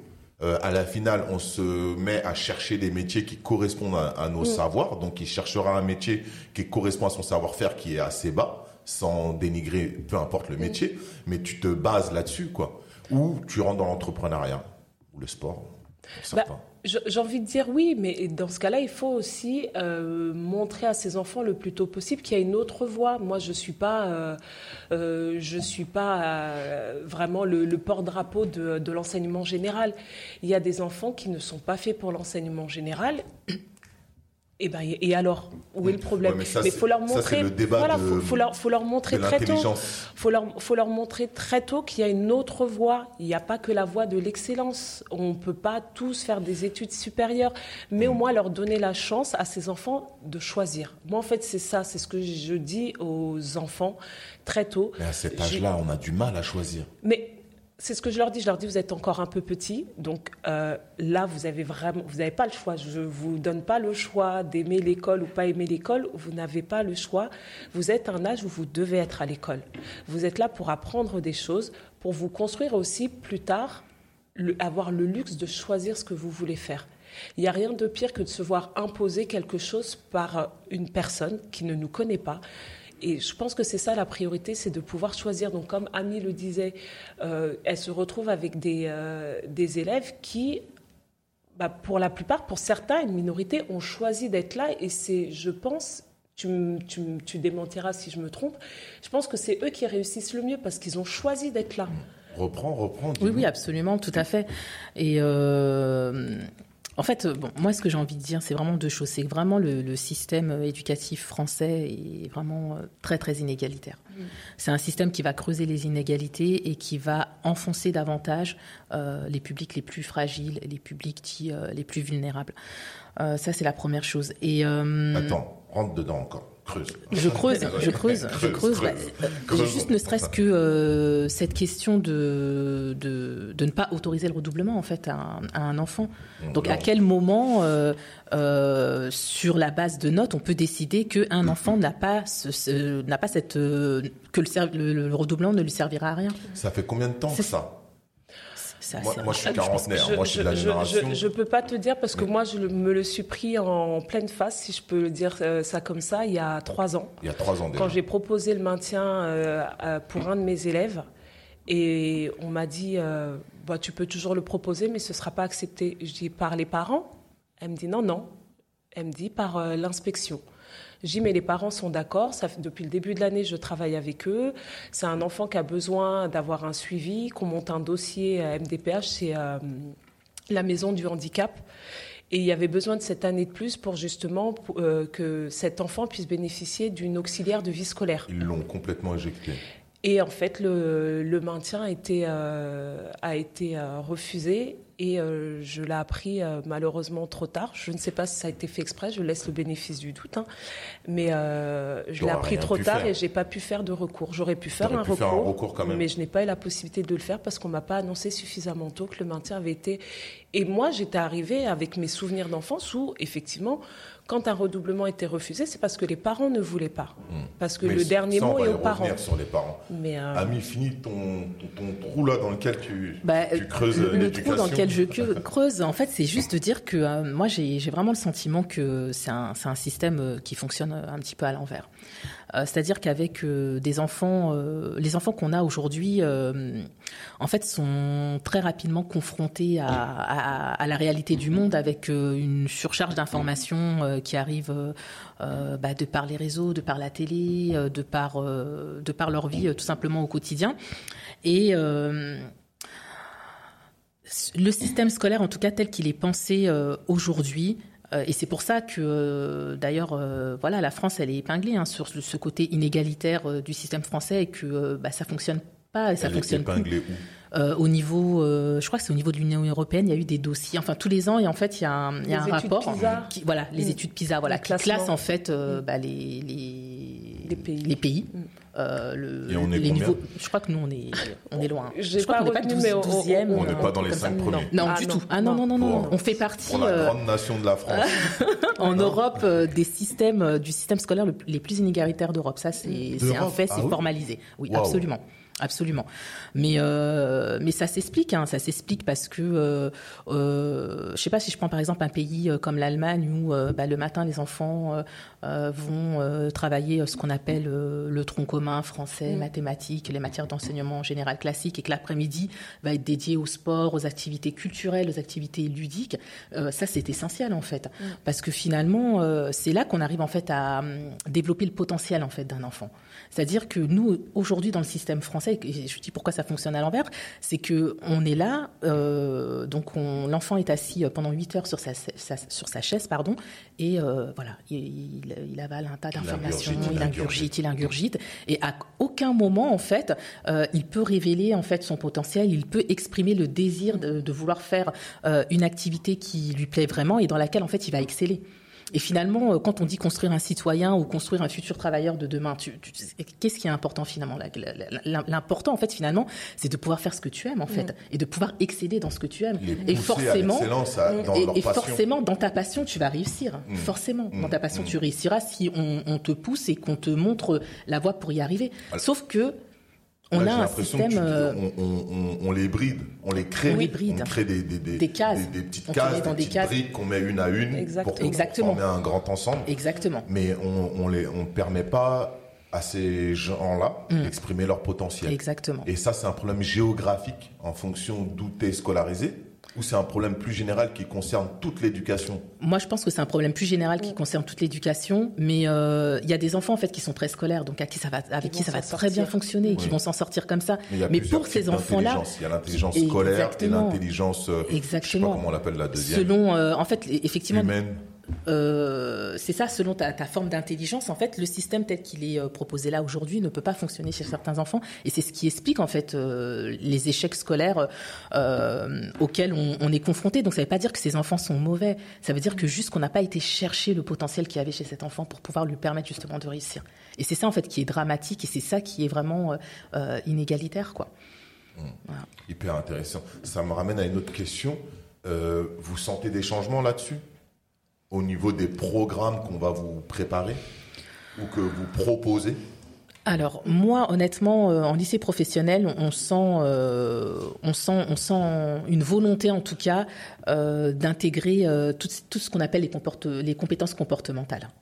C'est-à-dire qu'avant, ça n'existait pas du tout. Donc, compétences comportementales, c'est, euh, ça va être ton esprit de créativité, ça va être euh, ton esprit euh, d'ouverture, tout, voilà. Et ça, en fait, aujourd'hui, on nous demande, en tout cas en lycée professionnel, de travailler en projet et de faire des projets avec les élèves. Et c'est vrai que quand on monte des projets avec des élèves, euh, ils se révèlent. Ils se révèlent. Ils se révèlent. Assez souvent. sur 10 élèves. Moi, sur tous les projets que j'ai fait avec mes élèves, honnêtement, enfin, je ne vais pas dire, j'en ai pas fait non plus euh, des milliards, je ne vais pas exagérer non plus. Mais en tout cas, le peu de projets euh, que, que j'ai pu faire avec mes élèves, j'ai vu, j'ai vu des élèves renfermés, timides, prendre leur place en fait dans le projet, s'affirmer, montrer ce qu'ils ne montrent pas en fait en classe. Et euh, c'est quand même, euh, dans ce sens-là, assez intéressant. Une victoire. Mais c'est alors une victoire entre guillemets parce que tout le monde aussi n'a pas cette compétence-là euh, à pouvoir travailler en projet. Moi, j'ai cette facilité-là parce que je viens du monde de l'entreprise. Mais pour un enseignant qui a été formé, on va dire académiquement, qui a jamais mis les pieds en entreprise, travailler en, dans cette pédagogie de projet-là, c'est quand même assez compliqué. Donc, et encore une fois, c'est euh, moi je parle pour le lycée professionnel. Après, en général ou en technologie, je ne sais pas si ça se passe de cette façon-là, mais on a euh, en tout cas cette question de travailler les compétences comportementales qui revient très souvent, et euh, on nous impose en tout cas de travailler et de mettre en place une pédagogie de projet. Il y a beaucoup de boulot. Je vois beaucoup de. Bah, bah, de toute façon, c'est on est à l'image de notre société. Il y a la compétence déjà. Il y a le prof qui qui, euh, qui a cette envie de transmettre, qui a cette envie euh, de, de, de, faire en sorte que ces futurs citoyens grandissent dans leur secteur d'activité. Euh, on a le prof qui vient parce que c'est une bonne planque. Euh, on a aussi, il y en a encore, il y en a encore Il y en a beaucoup. beaucoup. Ça, c'est dans tous les corps de métier. Il y a aussi les jeunes profs comme vous qui n'avaient pas d'expérience, qu'on met tout de suite dans le dur, euh, dans des écoles, euh, 25 élèves, euh, dans le dur. Et, euh, et là, je vais poser ma question dans un autre sens. Et là, on a parlé surtout de votre rapport, pour l'instant, avec l'enfant. Comment vous le percevez, ainsi que vos collègues et la structure. Mais votre rapport avec le parent, Ah, le parent super-héros qui protège son enfant, Mm. qui a toujours raison, Mm. le parent qui abandonne son enfant et qui pense que tout va se régler de l'autre côté. bah, euh, Et il y en a d'autres types de parents. Oui, oui, oui. Alors, euh, moi, c'est. Alors, les parents, c'est euh, le plus gros, le plus gros obstacle en fait dans notre métier. Si ça se passe bien avec les parents, la scolarité de l'enfant devrait bien se passer. Si ça bloque avec les parents, la scolarité de l'enfant va être compliquée. Parce qu'à partir du moment où euh, le parent n'a pas confiance en l'école, n'a pas confiance en l'institution, n'a pas confiance en l'enseignant, eh ben, l'enfant, il en sera de même pour l'enfant. Donc, c'est effectivement. euh, nous, quand on parle euh, à notre niveau, en tout cas en élémentaire, on parle d'équipe éducative qui inclut les enseignants, qui inclut aussi euh, tout ce qui peut graviter autour, c'est-à-dire le psychologue, euh, l'infirmière, euh, les enseignants spécialisés et les parents. Les parents font, font partie de ce qu'on appelle l'équipe éducative parce qu'on ne peut rien faire sans eux. Donc effectivement, dans les heures que je dois à l'institution, j'ai un gros bloc d'heures qui est dédié à la rencontre avec les parents. Donc ça va démarrer dès la rentrée, la réunion de rentrée, on va présenter le programme, on va se présenter et euh, écouter les questions des parents. Donc le rapport avec les parents, je j'ai jamais eu jusqu'à aujourd'hui, je touche du bois, j'ai jamais eu de souci avec les parents. Effectivement, euh, je trouve en tout cas dans les euh, écoles dans lesquelles j'ai travaillé, les parents nous confient leurs enfants en toute confiance. Il y a encore cette confiance en l'école qui existe. Je sais que c'est pas le cas partout, mais euh, moi j'ai senti vraiment euh, cette confiance de dire on croit encore à l'école, on croit aux valeurs que transmettent l'école, on croit en l'utilité de l'école, donc ça se passe plutôt bien.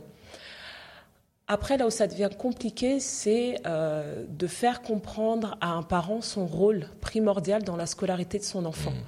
On a beaucoup de parents euh, qui nous disent euh, Mais moi, je ne suis pas allé à l'école. Ou alors, je suis allé à l'école, mais j'étais un très mauvais élève, donc je ne peux pas aider mon enfant. Et on se retrouve en fait avec toute cette charge-là, nous. Et je leur dis Mais moi, tout le travail que je peux faire en classe avec lui, si à la maison, il n'y a pas, euh, si vous ne prenez pas le relais à la maison, ça va être très compliqué. Prendre le relais, quand je, leur dis ça, je dis qu'on s'entende bien. Je ne vous demande pas de refaire la classe à ma place, mais juste de faire comprendre à votre enfant, juste en dialoguant avec lui, que à quel point l'école est importante pour lui. Moi, mon expérience personnelle, je viens d'une famille, on était huit à la maison. Euh, des parents qui ne savaient ni lire ni écrire. Mon père, en arrivant en France, il a appris un petit peu à lire et se débrouille, mais bon, c'est rien de- d'extraordinaire. Euh, J'ai une sœur aînée qui a 10 mois de plus que moi. La seule qui pouvait m'aider dans mes devoirs, c'était elle. Et elle avait ses devoirs. Et comme je le dis, on n'a que 10 mois de différence. Donc, c'est pas comme si elle avait 3-4 ans. Et pour autant, nos parents, qui travaillaient en plus, étaient toujours derrière nous, ne serait-ce que jeter un œil sur nos devoirs. Bon, on aurait pu écrire n'importe quoi et s'en serait pas rendu compte, mais ça, voilà, ça nous a jamais effleuré l'esprit. En tout cas, dans mes souvenirs, ça m'a jamais effleuré l'esprit de dire bon bah je vais faire à moitié, puis ils s'en rendront pas compte parce qu'il y avait quand même l'attention qui était là, cette pression qui était là de dire il faut que tu travailles à l'école. Et ça, c'est difficile de faire comprendre aux parents. Ils se dévalorisent très facilement. Le parent. Le parent se dévalorise très facilement. Euh, J'ai l'exemple d'une maman qui a été euh, qui est allée à l'école. Et en plus elle a été scolarisée dans l'école où je travaille quand elle était elle a grandi en fait. Elle est restée elle a grandi euh, dans le quartier elle est restée ses enfants sont scolarisés dans l'école où elle était scolarisée. Et elle me dit j'étais moi-même une très mauvaise élève donc aujourd'hui je peux pas aider mes enfants. Je peux pas aider, j'ai été nulle à l'école, c'est ce qu'elle me disait, donc euh, je ne leur sers à rien. Je leur dis, mais juste votre expérience de vie peut leur servir en disant, regarde, moi je suis allée à l'école, pour moi c'était difficile, mais je veux que toi, pour toi, ce soit différent. Et c'est un travail à faire aussi, le, vraiment leur, euh, les impliquer on les implique, mais que ils prennent vraiment ce rôle-là Il y a à 100%. beaucoup de volonté. Il y a de la volonté on en, de leur on en sent, je vais pas, je, malgré ce qu'on peut penser, c'est vrai que quand on, écoute les médias, qu'on entend des choses, on peut se dire que les parents sont démissionnaires.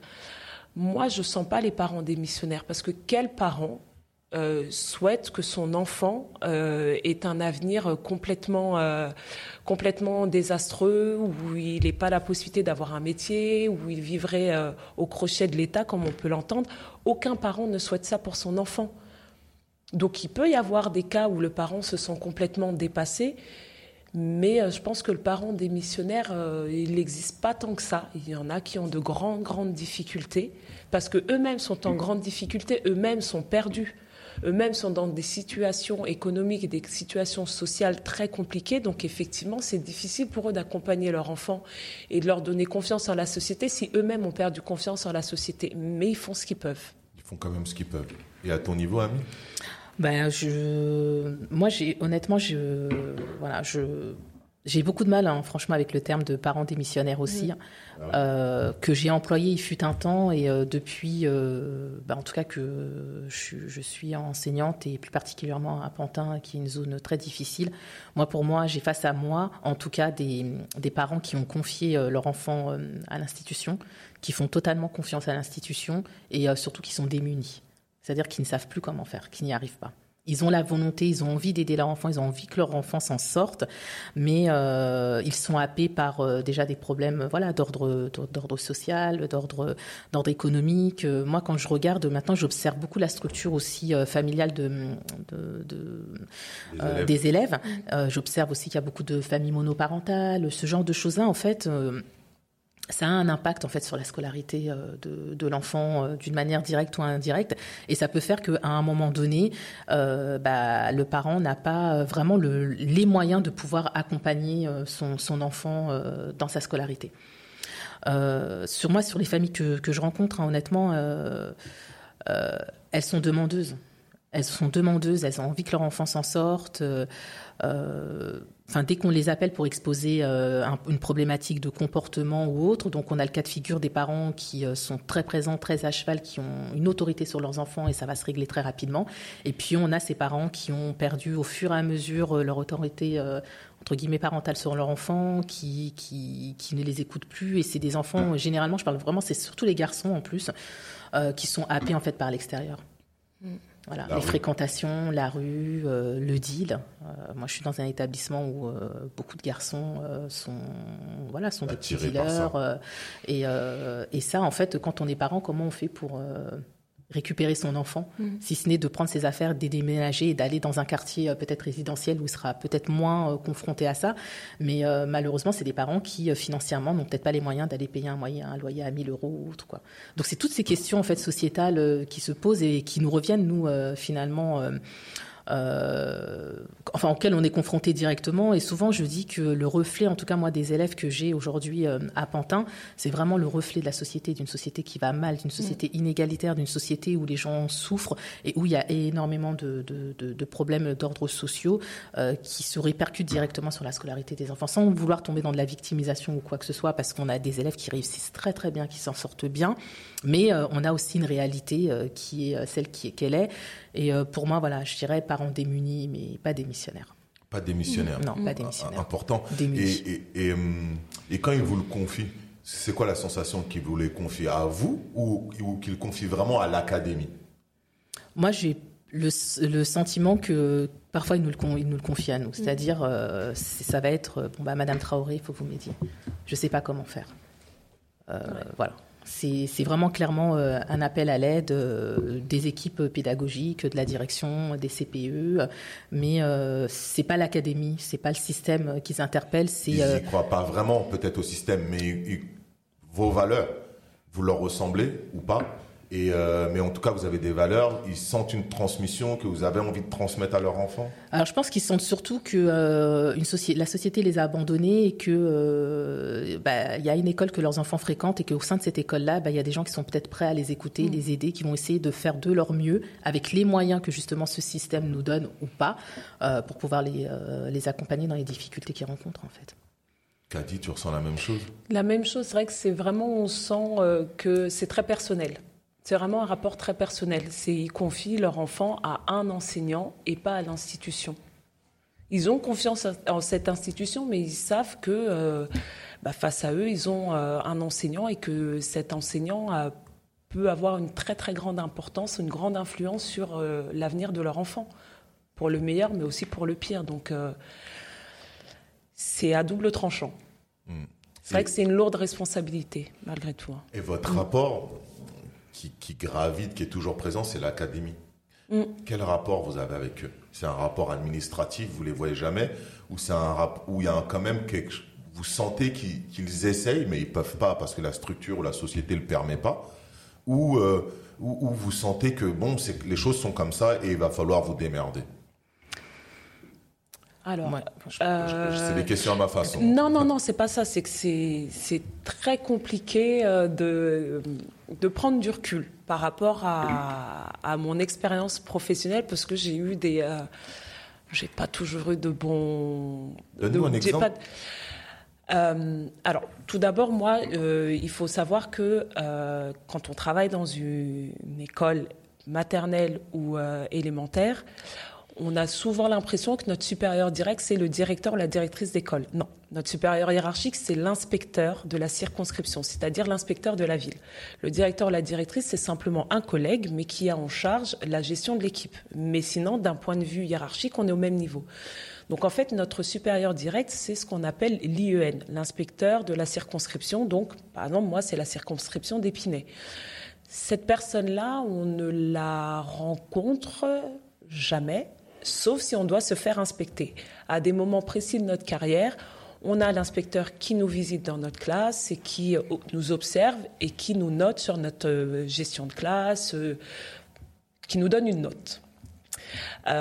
Au-dessus de ça, il y a l'inspecteur académique ou l'académie, ce qu'on appelle la DSDEN du 93, et eh ben là, les rapports, ils sont pratiquement inexistants. Euh, les seules fois où on a un rapport DSDEN DSDEN. Alors, me demande pas de te dire ce que veut dire ce cycle. C'est un D, un S, un D, un E, un N. Direction, voilà. Où il y a plusieurs services. Euh, on va pouvoir avoir affaire à notre gestionnaire, c'est elle qui gère notre dossier, notre carrière, notre salaire. Euh, et puis il y a le directeur académique qui chapeaute tout ça là-haut. Et lui, en général, on a très rarement euh, affaire à lui. Euh, les rapports hiérarchiques, euh, c'est là où c'est délicat. C'est qu'en général, les seules fois où on a un rapport avec notre supérieur direct, c'est-à-dire l'inspecteur académique, c'est pas forcément pour les bonnes choses c'est soit pour l'inspection, soit parce qu'on a été convoqué. et quand on est convoqué, c'est ce qu'il s'est passé quelque chose de répréhensible ou qu'on a été signalé. Donc les rapports, en fait, c'est... Euh, ou alors, à l'inverse, si nous, on se sent dans une situation compliquée, dans une situation de détresse, on va faire appel à, faire appel à notre supérieur hiérarchique. Mais au quotidien, on n'a aucun rapport avec notre supérieur hiérarchique. Vous, remontez jamais d'informations, vous essayez pas de, des choses qui vous tiennent à cœur à remonter? Bah, euh, c'est très c'est très hiérarchisé. Euh, nous, en élémentaire, si on a des, choses à communiquer ou des projets qu'on a, qu'on a envie de mener, on va plutôt s'adresser aux conseillers pédagogiques de circonscription, qui, eux, travaillent sous la responsabilité de l'inspecteur de circonscription. Et donc, sont un peu euh, les, bras droits et eux vont être nos interlocuteurs directs. Par exemple, quand on a des formations, parce qu'en tant qu'enseignant, on est toujours en formation, c'est ces conseillers pédagogiques qui vont nous, euh, qui vont nous aiguiller sur les formations. Donc le rapport, il est assez euh, distant. Il est assez distant, très distant. Et répressif. Ou Souvent. Souvent. Souvent. Mais Ami, euh, elle est gentille. Elle est gentille. Bah, dans le secondaire, euh, je vais dire que euh, c'est, c'est, un petit peu différent. J'ai l'impression que c'est peut-être un petit peu moins cloisonné et moins hiérarchisé peut-être que dans, que dans le secondaire. alors, on va dire qu'avec la grande hiérarchie, c'est-à-dire l'académie, le rectorat, l'information, elle est juste descendante. Mm. Donc faites ça, vous avez votre programme, vous l'appliquez. Donc c'est-à-dire qu'il n'y a vraiment absolument pas d'échange entre les, les, professeurs et le rectorat. Entre deux, effectivement, donc on a les inspecteurs, donc les inspecteurs d'académie, qui sont nos supérieurs et responsables, on va dire, pédagogiques, avec qui, pour le coup, on peut échanger. On peut être force de proposition euh, une fois par an. Donc quand ils viennent euh, à la rentrée euh, pour faire le point sur vous avez eu tant de résultats au bac cette année, il y a eu tant de le taux de réussite et de temps, comment est-ce qu'on peut améliorer les choses?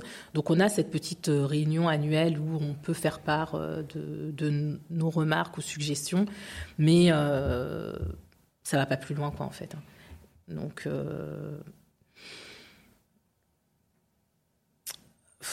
sais même pas comment qualifier ça, mais euh, voilà, on, se, voilà, on se débrouille sans eux ou euh, voilà, on peut les solliciter. Mais enfin, moi, je, vraiment, on bon, je fais pas. Alors, c'est peut-être propre à mon établissement, en tout cas, l'inspecteur qu'on a. Honnêtement, on a eu des cas euh, de, soucis d'élèves en, en, situation de handicap avec lesquels c'était euh, qui se retrouvent en difficulté, qui n'arrivaient pas à trouver des stages, etc. Donc ils sont ouverts, quoi. C'est-à-dire qu'ils seront toujours du côté euh, des élèves et ils essaieront toujours de trouver des solutions pour euh, essayer d'accompagner au mieux les élèves. Mais après, si on prend la structure dans sa globalité, moi, pour moi, c'est juste une information descendante. On reste des fonctionnaires de l'État avec une mission précise qu'on doit se contenter de réaliser, quoi. Et après, euh, charge à nous, justement, grâce à notre liberté pédagogique, de pouvoir faire ce qu'on a un petit peu envie de faire euh, au sein de nos classes. Donc monter des projets, euh, sortir justement de ce cadre académique. Vous êtes un peu plus libre à ce niveau-là? Oui, moi je me sens vraiment... Tandis que vous, vous êtes plus structuré. franchement, je... Non, on peut, on peut monter des projets, mais effectivement, c'est beaucoup plus compliqué. C'est l'âge qui veut ça. C'est l'âge qui veut ça, et surtout, il, faut, il faut rester en poste suffisamment longtemps parce qu'un projet, ça se mène dans la durée. C'est d'autres projets, c'est pas des projets professionnels, mais c'est plus des projets euh, culturels. Et donc, ça nécessite de travailler en amont. Par exemple, cette année, je dois réfléchir à mon projet culturel que je vais mettre en place l'année prochaine. Ça peut pas se faire. Euh, c'est toujours d'une année sur l'autre. Donc, mais il y a des possibilités. Là, c'est plus au niveau des partenaires locaux.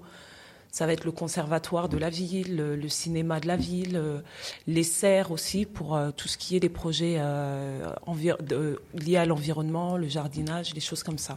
Mais on peut monter des projets en élémentaire si on nous, on nous encourage justement à le faire, mais c'est très compliqué. Surtout en ce moment, c'est encore plus compliqué. Oui, avec les normes d'aujourd'hui. Mm. Mais dans une période before mm. normale, c'est faisable. C'est faisable et c'est déjà compliqué. Et c'est pas tant que ça. Là, ça va. Là, ça va. Euh, moi, ma dernière année sur Saint-Denis, par exemple, je suis partie, euh, j'ai monté un projet avec une collègue, on a fait une comédie musicale avec euh, nos élèves et ça a été la meilleure année de... la meilleure, meilleure année d'enseignement parce que on voit dans le regard des enfants, on lit quelque chose dans leur regard qu'on ne reverra peut-être jamais. Et j'avais des petits élèves de, de CP, je me souviens, on a écrit, c'est enfin, c'est eux qui ont écrit les dialogues. On leur a donné la trame, on leur a dit bon, ben, on va travailler, vous allez écrire les dialogues. Donc moi, j'avais mes CPCE1, ma collègue avait des CM1. On leur a donné euh, le texte finalisé avant les vacances de Noël et on leur a dit on va l'apprendre petit à petit. Chacun avait eu son rôle, euh, on avait distribué tous les rôles. Et au retour, au mois de janvier, même mes CP connaissaient leur rôle par cœur tellement ils avaient envie. Euh, on a travaillé avec huit chansons, ils connaissaient les chansons par cœur et et j'encourage tous les enseignants vraiment à monter des projets parce que l'enfant se sent valorisé. Et il n'y a rien de plus gratifiant. À la fin de l'année, j'ai deux élèves qui se sont inscrits au théâtre et ils se sont. Euh, ah, bien. Non, non, mais, est-ce que l'âge ne joue pas Tandis que toi, ami, quand tu les récupères, c'est beaucoup plus difficile. Ils, sont déjà formés, on va dire. Ils ont déjà leur, euh, leur, leur projet ou ils. Non, non du tout. Non, franchement, enfin pas du tout. Certains savent plus ou moins ce qu'ils veulent faire. Encore une fois, nous on a quand même un public d'élèves qui sont là par dépit et à qui on a dit ouais t'es pas trop bon, allez hop tu vas en lycée professionnel. Donc euh, le, projet, ça va vraiment être euh, le moment qui va lui permettre en fait, enfin qui va permettre en tout cas à l'élève euh, de pouvoir encore une fois s'exprimer, de prendre sa place dans le groupe et de pouvoir montrer ce dont il est capable et de derrière pouvoir en ressortir une, véritable fierté parce que c'est lui qui l'a réalisé, parce que c'est bien, parce qu'il s'est impliqué et qu'il il, sent finalement qu'il est capable de faire des choses euh, Comme tu as des pré-ados ou des ados, j'ai l'impression que c'est beaucoup plus dur, mais pas du tout. C'est ça que tu C'est- pas ça, mais je pense que c'est vraiment euh, le rapport de confiance que tu vas réussir à établir en fait avec tes élèves. Donc, C'est difficile. du hein, je vais, jour. euh, Tout, tout part du départ. Votre- même pas votre parce que ça peut se casser. euh, le premier jour, ça peut très bien se passer, puis euh, le lendemain, l'élève il va arriver, il va mal te parler. euh, Enfin, tu vois, donc c'est c'est euh, un travail en fait euh, Sur continu sur euh, sur l'année. Et euh, donc euh, non, avec les- le public d'ado, il est il est loin d'être euh, d'être simple. hein. Ça demande euh, d'avoir euh, les nerfs euh, les nerfs assez solides et accrochés, mais en même temps, c'est un public qui est très intéressant. Et euh, quand on comprend pourquoi à un moment donné euh, l'élève se comporte d'une certaine manière, euh, c'est là euh, où tu arrives un petit peu à, à faire changer les choses en fait. En formation descendante de l'académie, Mm. on vous indique votre savoir-faire, on vous dit d'en faire des, des bons citoyens. Tu nous les formes. Déjà 25, enfin, c'est des classes de filles, de garçons, il y a les préjugés, on a du développement personnel. Que- quels sont les autres ingrédients que vous allez rajouter à ça? Attendez, je vais poser une question encore plus précise. Euh, elle est où ma question? Euh, Je m'en rappelle plus. Votre premier choc. C'est-à-dire, là, le cours se déroule bien. Tout se passe plus ou moins comme vous voulez dans votre programme. Et là, quelle est le- une anecdote sur votre premier choc où ça se passe pas du tout comme prévu, que ça Oh, il y soit en a- avec un a- élève? Il y en a tellement. Ouais. Avec un bon, on va commencer avec un élève. Je, je, vais, je vais te parler plutôt que mon premier choc, mon dernier choc. Ton- ah, ok. Vas-y, le dernier. Et, euh, et c'est tellement révélateur de ce qui se passe. Euh, on, on parle d'un texte, euh, c'était sur euh, un texte de compréhension, de lecture, et on parle du musée du Louvre. Et euh, la galerie, euh, j'ai oublié le nom de la galerie, enfin bref, la galerie dans laquelle se trouve euh, la sculpture La Vénus de Milo, le guerrier combattant. Et on parle de la Joconde. Et donc, dans ce texte-là, comme il citait trois œuvres, je décide de leur montrer. Je savais très bien. Enfin, je savais très bien ce que je faisais. La Joconde, tout se passe bien, il n'y a pas de souci. Quand je leur présente la Vénus de Milo, j'ai eu des cris dans la classe, des élèves qui se sont masqués les yeux. Et j'ai regardé l'image, je les ai regardés, j'ai dit, donc effectivement, ils ne voient que ça. Ils ne voient qu'une femme nue. Pour eux, la Vénus de Milo, c'est une femme nue, c'est obscène. Et j'ai eu beau essayer pendant toute la séance de leur dire, mais vous savez, c'est de l'art, vous vous rendez compte que la personne qui a fait cette sculpture, elle est partie d'un bloc de pierre. Et juste avec ses mains et des outils, elle a réussi à faire une œuvre d'art. Vous allez dans un musée, qui est allé dans un musée? Personne n'est allé dans un musée. Alors que c'est gratuit. Voilà, c'est ça. Et, et, euh, et je me suis, euh, je me suis, euh, je me suis projetée en arrière. J'ai eu la chance, moi, quand j'étais au CM2, de faire partie d'une. euh, j'étais dans une classe où l'enseignante avait monté un projet sculpture et on avait passé une semaine sur Paris. Dans, on faisait un stage au musée d'Orsay pour travailler la sculpture. Et on a passé une semaine entouré de ce type de sculpture. Et j'ai aucun souvenir qu'à un moment ou à un autre, on ait pu être choqué parce qu'on on n'était pas choqué, ça nous faisait sourire. On dit ah bah tiens, euh, on voit son zizi, on voit ses seins, mais ça nous faisait sourire. Aujourd'hui, les enfants sont choqués par ce genre de choses. Mais avec la société dans laquelle on vit, est-ce qu'ils sont aussi choqués que ça? Est-ce que c'est pas une façon de faire du bruit?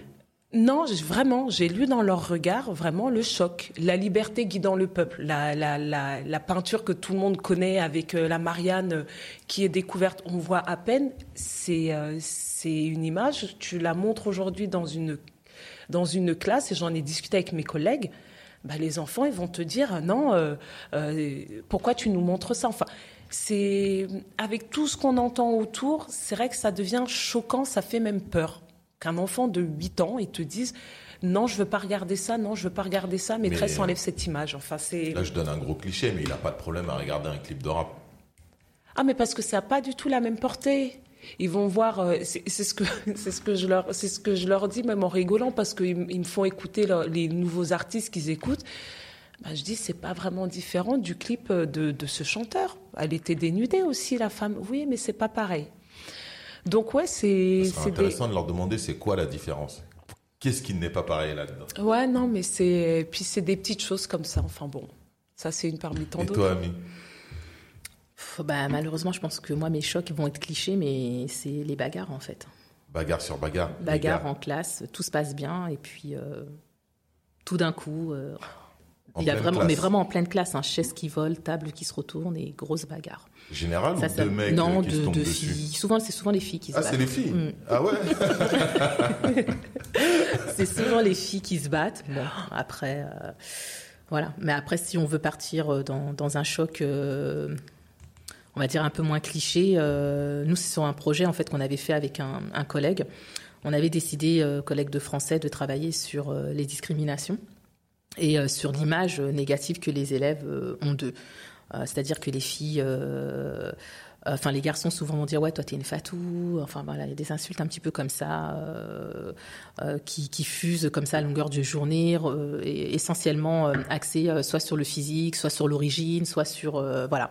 Et on s'est dit mais finalement euh, ça ça vient de quoi? Ça vient du fait que les élèves en fait ne se connaissent pas, ils connaissent pas leur identité, ils savent pas d'où ils viennent. Euh, la jeune fille elle sait pas que euh, le, le- le prénom Fatou euh, ça, ça a une valeur, qu'elle s'appelle Fatou parce qu'elle est certainement la deuxième de sa fratrie. Il y a toute une histoire en fait derrière ça. Vous pensez qu'on leur explique pas dans On la leur famille explique pas. En tout cas, cette fille-là, hein, concrètement, euh, qui était confrontée à, à, à ces insultes-là et qui n'aimait pas son prénom, hein, elle savait pas, elle connaissait pas la Oui, parce signification de son, qu'effectivement, son son prénom. prénom, il a pris une autre valeur. Il lui appartient ça. même plus à il, ce est, moment-là. il, est, il a pris une connotation mais extrêmement négative. Négative. De quand on dit une fatou, euh, c'est c'est c'est c'est- voilà, c'est vulgaire, c'est euh, ça, ça ça a une connotation très très négative. Et on a décidé justement de, de faire ce travail euh, bah, d'identité euh, sur euh, ces, ces clichés et d'inverser en fait les clichés. Et euh, de demander justement, par exemple, à la fille euh, qui s'appelle Fatou, bah, va chercher des informations concernant ton prénom et écris-nous euh, un poème sur ton prénom. Oh, Et elle nous a fait euh, un poème juste magnifique. On a un autre élève, lui, qui a, qui a décidé de parler euh, de l'esclavage. Je les ai, j'ai les vidéos. T'as les vidéos J'ai les Ah, vidéos. c'est un poème qu'elle qu'elle dit en vidéo Euh, non, en fait, on a filmé euh, la prestation. On a fait Mm. venir une blogueuse ce jour-là, et puis euh, qui a pu, euh, bah, la, la blogueuse qui s'appelle Fatou Ndiaye, qu'on a fait intervenir euh, au lycée justement, à perdre le même prénom que, que sa fille, et on a abordé justement toutes ces, ces- ces questions liées aux clichés. et, euh, Je veux le poème. Je veux pouvoir le diffuser. Il n'y a pas de souci. Je Ça, te donne le, le poème est, est juste magnifique et euh, le poème aussi que le jeune garçon a fait sur l'esclavage. Franchement, quand on l'a écouté, mais moi j'avais limite les larmes aux yeux quoi. Ils avaient quel âge? Euh, c'était, euh, ils étaient en seconde. en seconde Voilà, ils étaient en seconde. Là, ils étaient libres de choisir leur thème. Il n'y avait aucune euh, aucune contrainte. On voulait juste que euh, ce soit en lien avec leur identité et sur un cliché auquel ils sont confrontés euh, quotidiennement. Comment et ensuite, es- on a, on a fait le travail d'écriture avec le, pro- le collègue de, de Comment français. vous expliquez qu'on a un, un tel, je dis on, je m'inclus même dedans au passage, on a un tel problème de développement personnel? Parce qu'on Ah, de- Il y, a, il, y a les- il y a- il y a beaucoup de problèmes sociaux, culturels, certes, il y a l'immigration, Ami, Ami mais au-delà de ça. c'est euh, l'axe que s'est donné euh, l'éducation nationale en France est, est biaisé. Mm. On- si on observe nos pays voisins, tu citais l'exemple de, euh, de l'Allemagne, L'Allemagne. on a plein de pays autour. On va voir dans les pays nordiques, en Suède, même aux Pays-Bas. Enfin, il y a des expérimentations qui sont mises en place pour justement euh, faire en sorte que l'enfant se développe à l'école.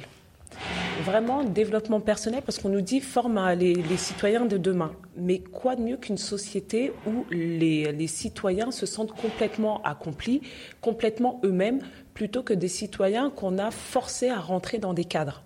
Et en fait, c'est là où on se trompe. Et effectivement, il y a plein. Enfin, moi, je lis beaucoup et j'observe euh, be- beaucoup ce qui se fait dans les pays voisins. où On est très loin d'y arriver en France parce qu'il y, a- il y a toujours une levée de bouclier dès qu'on veut changer les choses. Et je ne dis pas que c'est une ouais, solution. c'est- mais c'est ça qui m'intéresse là. Mais euh, par exemple, euh, j'ai lu, un- j'ai lu une étude où aux Pays-Bas, ils ont mis en place ce qu'on appelle les écoles communautaires. Donc c'est différent. École communautaire. Et alors, le, le Ah, mot, ça je sais que non, non, Le mot, mais- il fâche, non, non, non. Le mot communautaire en France a une connotation très négative. C'est grave. Attends, Alors je que les gens, attends, Voilà. j'aime bien dire ça parce que les gens, quand ont inventé ce mot-là, sont communautaires. Voilà.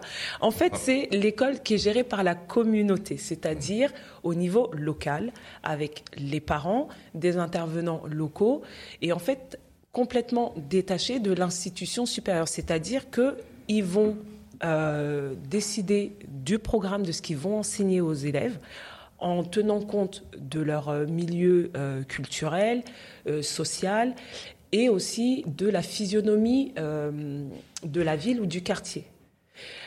Et il faut intervenir des, il intervenir, enfin, je vais, je vais me répéter, il y a des intervenants extérieurs qui viennent. Ça va être des artistes. Par exemple, je vais, je vais prendre un exemple tout bête. On, on va, je ne sais pas, dans les Alpes. Ils vont faire intervenir des gens qui ont un rapport avec l'environnement de dire qu'en fait, on ne va pas faire le même enseignement quand on se trouve euh, en plein milieu de Saint-Denis ou alors quand on se trouve dans nord de la France, près de Calais, parce que l'environnement n'est pas le même. Euh, et plein de petites choses comme ça. Et, euh, et moi, ce que j'approuve dans les pays nordiques, c'est vraiment de centraliser. Ça demande, en tant qu'enseignant, je pense que c'est très éprouvant parce que ça demande beaucoup d'investissement mais c'est de connaître son élève et de s'adapter à lui. Dans les pays nordiques, ça se fait très Qu'est-ce qui se passe On est en Europe? Les autres pays font autre chose. Nous, on reste têtus dans notre modèle. Hmm. Comment vous l'expliquez que vous êtes un peu de l'intérieur? Je ne dis pas que vous avez ces relations-là, hmm. mais comment on peut expliquer qu'on n'évolue pas en 50 ans, en 40 ans? Moi, encore une fois, je reviens sur le fait que euh, l'école, elle est vraiment à l'image de la société. quoi. C'est-à-dire que la société française, déjà, c'est une, société qui est réfractaire au changement. Oui, déjà, à la base, euh, voilà. On est dans une société qui est réfractaire au changement. On est euh, dans un système qui est hyper hiérarchisé. Donc ça veut dire qu'il faudrait tout décloisonner et tout casser. Et là, ça arrange personne. Et ça, je pense que ça n'arrange clairement personne. Et après, il y a toute la question. Alors moi, je, je, parle hein, pour euh, les, euh, les, lycées professionnels et un établissement comme euh, celui dans lequel je, travaille. Hein. il y a aussi la question aussi de, de, de, l'identité de, l'enfant tel qu'il est, quoi, de, de, l'élève. Je dis l'enfant, mais de l'élève tel qu'il est, et qui, je trouve, n'est pas suffisamment aussi prise en compte dans, dans, dans les programmes, en fait. Mmh. C'est-à-dire que, bon, ok, on est en France, donc on va étudier l'histoire de la France, etc. Ok, c'est bien. Mais est-ce que ça serait pas bien d'ouvrir aussi un petit mm. peu sur, euh, sur, euh, ce qui, sur ce ce qui compose cette France, qui est une France multiculturelle. Donc ces élèves qui sont d'origine différente aussi ont le droit peut-être d'apprendre aussi un petit peu de, de ce qui est leur, leur, histoire et que de se dire que euh, leur histoire ne va pas commencer par euh, l'esclavage, quelque chose de très négatif, mais ça peut commencer par euh, bah, les, les, héroïnes noires, les grandes figures d'Afrique de, l'Ouest, je sais pas moi. Enfin, non, mais là on a un autre gros problème, c'est celui que, que, que l'Europe a, a installé sur le monde afro c'est un problème beaucoup plus profond que tu parles. Oui, mais c'est un problème. Déjà qu'ils acceptent la France ne, euh, quand on dit euh, quand on dit euh, esclavagiste, on pense aux Américains. On pense pas du tout à la France, par exemple. Quand on dit traite traite négrière, on va penser euh, aux Portugais, on va penser aux, mais on pense pas à France. Donc déjà, pour régler, pour aller dans ce problème-là, il faut déjà régler un autre problème qui est déjà d'avoir, de reconnaître sa propre histoire et d'avoir euh, euh, mis en place des choses, bonnes ou mauvaises, mais c'est un fait et il faut les reconnaître. Après, tu peux, les États-Unis qui, qui, sont pas, qui sont pas forcément le meilleur exemple, ils ont cette qualité-là de d'avoir reconnu d'avoir reconnu, voilà, on a, on a fait une ségrégation, ça a duré tant, après on a fait ça, ils ont créé des lois en fonction, donc ils ont une plus grosse facilité de laisser euh, les gens développer leur propre culture, euh, de laisser les gens faire leurs choses, parce qu'ils ont déjà reconnu et accepté que, en tout cas officiellement, qu'ils ont, qu'ils ont déconné à cet endroit-là. Mais quand tu es, en France, euh, il y a, par exemple en France, à l'époque où il y avait encore des esclaves aux Antilles, vous saviez que c'était interdit en France. Sur le, territoire français, il n'y avait pas d'esclaves. Donc le, le, voilà. Donc le français ne se considère pas comme un esclavagiste. Mm. Mais les Antilles étaient esclaves. Mais ils l'ont. Vous voyez, c'est hyper fin là le truc là. Euh, alors là, du coup, j'ai envie de dire, donc, euh, du coup, euh, bah, nos élèves, c'est fini pour eux, en fait. Ben, Malheureusement. pour moi, si tu, tu sais pas d'où tu viens, si tu connais pas ton, ton identité, je veux dire que quelque part, c'est aussi ça, peut-être aussi, qui nous a motivés. C'est-à-dire qu'aujourd'hui, on, on, sent quand même qu'il y a un dialogue qui est rompu euh, entre euh, euh, les parents et, et les enfants, que ça communique moins. Moi, j'ai, mm. par exemple, j'ai certains enfants qui savent même pas ce que font leurs parents. Mm. Donc, nous, on savait ce que faisaient nos parents. Même, donc, on savait que, voilà, nos parents se levaient tôt le matin pour aller travailler. Et ça, c'est, c'est, c'est peut-être une source de motivation pour toi de te ça, dire que. Ça, c'est pas l'éducation, ça. Ça, c'est pas plutôt les parents qui qui, doivent transmettre. Si nos parents, ils nous ont appris à, s'exprimer. Alors ça, effectivement, euh, ça, le rôle des, parents sur ça est, indéniable. Mais moi, je pense qu'aujourd'hui, euh, il faudrait impliquer, euh, en tout cas, il faudrait euh, que les questions relatives à, à l'identité, à, à, la possibilité aux enfants de pouvoir s'identifier euh, à travers leur lecture à, à, des personnes qui leur ressemblent, il faudrait que ce soit quelque chose de systématique. Moi, je suis désolée, en école primaire, quand je vais dans les bibliothèques et que je regarde les livres qu'il y a et que je me mm. dis dans cette école, on a 70 à 80% d'enfants issus d'origine mm. étrangère. à quel moment, en fait, on leur montre des héros qui leur ressemblent et à quel moment eux, ils arrivent à se construire en se disant ah ben moi je peux être avocat, moi je pourrais être euh, docteur, etc. Au niveau du système scolaire, on est très loin. Après, il y a aujourd'hui euh, parce qu'on a grandi, parce que nous sommes la deuxième ou troisième génération. Mm. Les enfants dont on parle, dont on parle, sont la troisième, quatrième, cinquième génération. Donc aujourd'hui, la deuxième et la troisième génération mettent beaucoup de choses en, place, mais en dehors de l'école. Aujourd'hui, il y a des écoles privées euh, faites pour le monde afro. Oui, mais il faut euh, avoir les moyens, tu vois ce que je veux dire Moi, pour moi, ça devrait être accessible à tout le monde.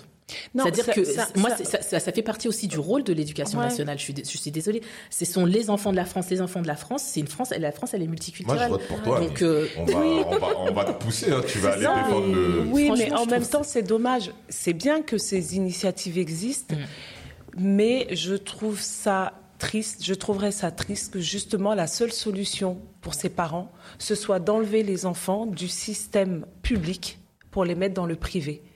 Mais moi, je rêve d'un enseignement public qui offre la possibilité justement aux enfants de s'exprimer, d'être ouverts sur la culture, de, comprendre que bah, réussir dans la vie, c'est pas forcément euh, moi, quand je demande à mes, à mes élèves, euh, tu veux faire quoi comme métier? Ben, Ça tient en trois, trois, trois métiers. Je vais être une star. Euh, avocat, euh, médecin ou star. Donc voilà, il y a vraiment la pression de la société, avocat ou médecin. Et star, c'est l'influence de la télévision. Mais il y a plein d'autres choses. Tu peux être dessinateur, tu peux être peintre, tu peux être sculpteur, tu peux être danseur, tu peux. En fait, le côté artistique. Et je pense qu'en fait, on a une richesse. C'est que justement, ce mélange des cultures, ce mélange des origines fait qu'on a des enfants qui sont des artistes en puissance, mais qui s'interdisent de l'être parce que la société, la, société ne leur offre pas la possibilité, les infrastructures ne leur offrent pas la possibilité. Moi, je rêverais de, euh, de faire du théâtre avec mes élèves euh, et remplacer euh, un certain quota d'heures de français. Ben oui, on nous dit, bah, tu as la liberté pédagogique. Oui, c'est vrai que travailler euh, le français par l'intermédiaire du théâtre, je peux le faire, mais ça nécessite des moyens. Ça nécessite des intervenants, ça nécessite des locaux et, du temps qu'on n'a pas forcément et des impératifs. À la fin de l'année, on a des objectifs. Et ça, c'est dommage. Il faudrait vraiment insuffler ça. Il manque beaucoup de profs. Non, les profs, on, va dire, on en a, mais bon, vaut mieux pas tomber malade. voilà. Pas tomber malade, c'est ah, grave ça. Ah non, non, vraiment, vaut mieux pas tomber malade. Il y a juste ce qu'il faut comme prof. Il n'y a pas assez de profs c'est un métier qu'il faut encore plus valoriser. C'est un métier qu'il faut encore plus valoriser. Il faut mettre l'accent aussi sur les partenariats avec euh, les structures des villes, les théâtres, les conservatoires, euh, les artistes locaux. Le jeu euh. tranquille. Je pense qu'il suffit juste d'aller toquer aux bonnes portes et bien sûr qu'elles s'ouvriront. Oui, c'est pas les structures n'ont pas vraiment ce problème. Il manque des profs, des profs spécialisés. Tout à l'heure, tu parlais de de certains domaines, orthophones euh. Les orthophonistes. Alors les orthophonistes, il faut savoir que nous, on a eu euh, un exemple très concret. La, semaine dernière, on a eu euh, une une enseignante de l'école qui nous a dit ah il y a une orthophoniste qui vient de s'installer sur la ville, je vous donne le numéro. Le lendemain, j'ai donné le numéro à une maman, elle a appelé, il y avait déjà plus de place. Donc on manque d'orthophonistes oh, pour, pour détecter euh, les élèves en difficulté. Euh, il y a aussi un point très important, euh, on arrive sur la fin, mais aussi un point qui est très important, c'est qu'aujourd'hui on se retrouve nous avec des élèves à l'école qui ne devraient pas être à l'école, en fait. Je m'explique, ils devraient être dans des structures spécialisées qui leur sont dédiées avec des intervenants, des éducateurs, des médecins formés pour, euh, pour les accompagner. Mais ça existait ça avant Ça existait, les structures ferment de plus en plus. Et réduisent. Et réduisent. Donc on, est voilà, l'État coupe les budgets. L'État coupe les budgets et a mis en place une politique d'inclusion. L'inclusion, ça veut dire, ça peut être très bénéfique. L'inclusion, ça veut dire mettre dans une classe dite normale des élèves porteurs de handicap. Par exemple, moi j'ai eu un élève ah, autiste pendant deux ans dans ma classe. Ça se passait très bien parce qu'il avait une AVS, une assistante de vie scolaire, une, une, femme qui l'accompagnait tout le temps, et que c'était un élève qui était autiste, mais pas sévère. Il y a des autistes qui sont capables de pousser des cris en pleine classe. On n'est pas formé pour ça. Et on doit les accompagner. Ils sont perdus au milieu de 25 Vous élèves. pas nombreux. On n'est pas nombreux. Vous n'êtes pas assez formés. Les psychologues scolaires, il n'y en a pas assez. Il y en a de moins en moins. Donc euh, oui, euh, c'est un tabou. Mais un enfant, euh, des enfants en grande difficulté, avec tout ce qui se passe autour, ont besoin de se confier. Et il ne va pas forcément le faire à ses parents. Il ne va pas le faire à son enseignante. Ou s'il le fait à son enseignante, on n'a pas les mots pour le rassurer, pour l'accompagner. Il faut des psychologues scolaires. Euh, les réseaux RASET, c'est les réseaux d'aide euh, qui sont composés de psychologues scolaires et de maîtres spécialisés, ce qu'on appelle les maîtres G, qui gèrent euh, les problèmes comportementaux des élèves, les maîtres E qui gèrent les problèmes pédagogiques des, des élèves, qui sont là pour nous accompagner en renfort. Eh ben, ils sont en train de supprimer tous, tous ces réseaux d'aide. Ça veut Donc dire là, que. on a l'État qui est en train de supprimer, comme ils sont en train de faire la même chose dans les hôpitaux, et qui sont en train de réduire les budgets. Oui, alors en fait, ils veulent mettre en place ce qu'on appelle des pôles références, c'est-à-dire qu'ils veulent regrouper tout ça, et ce qui veut dire qu'en fait, un maître E, une maître E, c'est en fait une enseignante spécialisée qui va prendre des élèves par petits groupes. Par exemple, elle va venir dans ma classe, elle va me prendre trois élèves que j'aurais signalés qui ont des problèmes de lecture, et elle va travailler spécifiquement avec eux sur leurs problèmes. La maître E de notre école, enfin je devrais dire la maître E du secteur, elle gère six écoles elle doit se partager son emploi du temps sur six écoles. Ça veut dire que moi, elle va m'accorder une heure par-ci, par-là. Et tout ça, c'est en train de disparaître. Et ça ne fait que se répercuter. On a parlé des élèves en primaire, donc ça, ça leur manque. C'est des élèves qui n'auront pas eu l'accompagnement qu'il faut, qui vont arriver au collège, qui vont couler, et qui, pour certains, n'arriveront jamais jusqu'au lycée. Ou alors, quand ils arrivent au lycée, comme euh, le dit Ami, on les a mis en lycée professionnel par dépit, parce qu'on n'a pas su les accompagner suffisamment, suffisamment tu tôt. tout ça, Ami Dès qu'ils arrivent chez toi, ils arrivent vraiment dans cet état-là, pour beaucoup d'entre eux alors, euh, des élèves en situation de handicap, euh, on, en, a quelques-uns. Euh, moi, j'en ai deux ou trois dans ma classe, hein, parce que justement, on est dans un système d'école inclusive. ils sont accompagnés d'une aide de vie scolaire, donc une personne qui leur est dédiée et qui, qui les accompagne donc, sur leur parcours scolaire. Euh, c'est difficile hein, pour, euh, pour certains d'entre eux. Et souvent, ces élèves-là, c'est vraiment euh, des parents qui ont voulu s'accrocher, en fait, et qui refusent, qui ont refusé bah, soit de mettre leur enfant dans des institutions qui n'étaient pas qualitatives, ou qui estiment que leur enfant a leur place, en fait, dans un système scolaire classique et qu'il peut très bien s'en sortir. Donc par classe, souvent tous les ans, on en a, on en a deux ou trois par classe. Mmh vous constatez une évolution euh, plutôt... Euh, bah, ça, je dirais que c'est positif.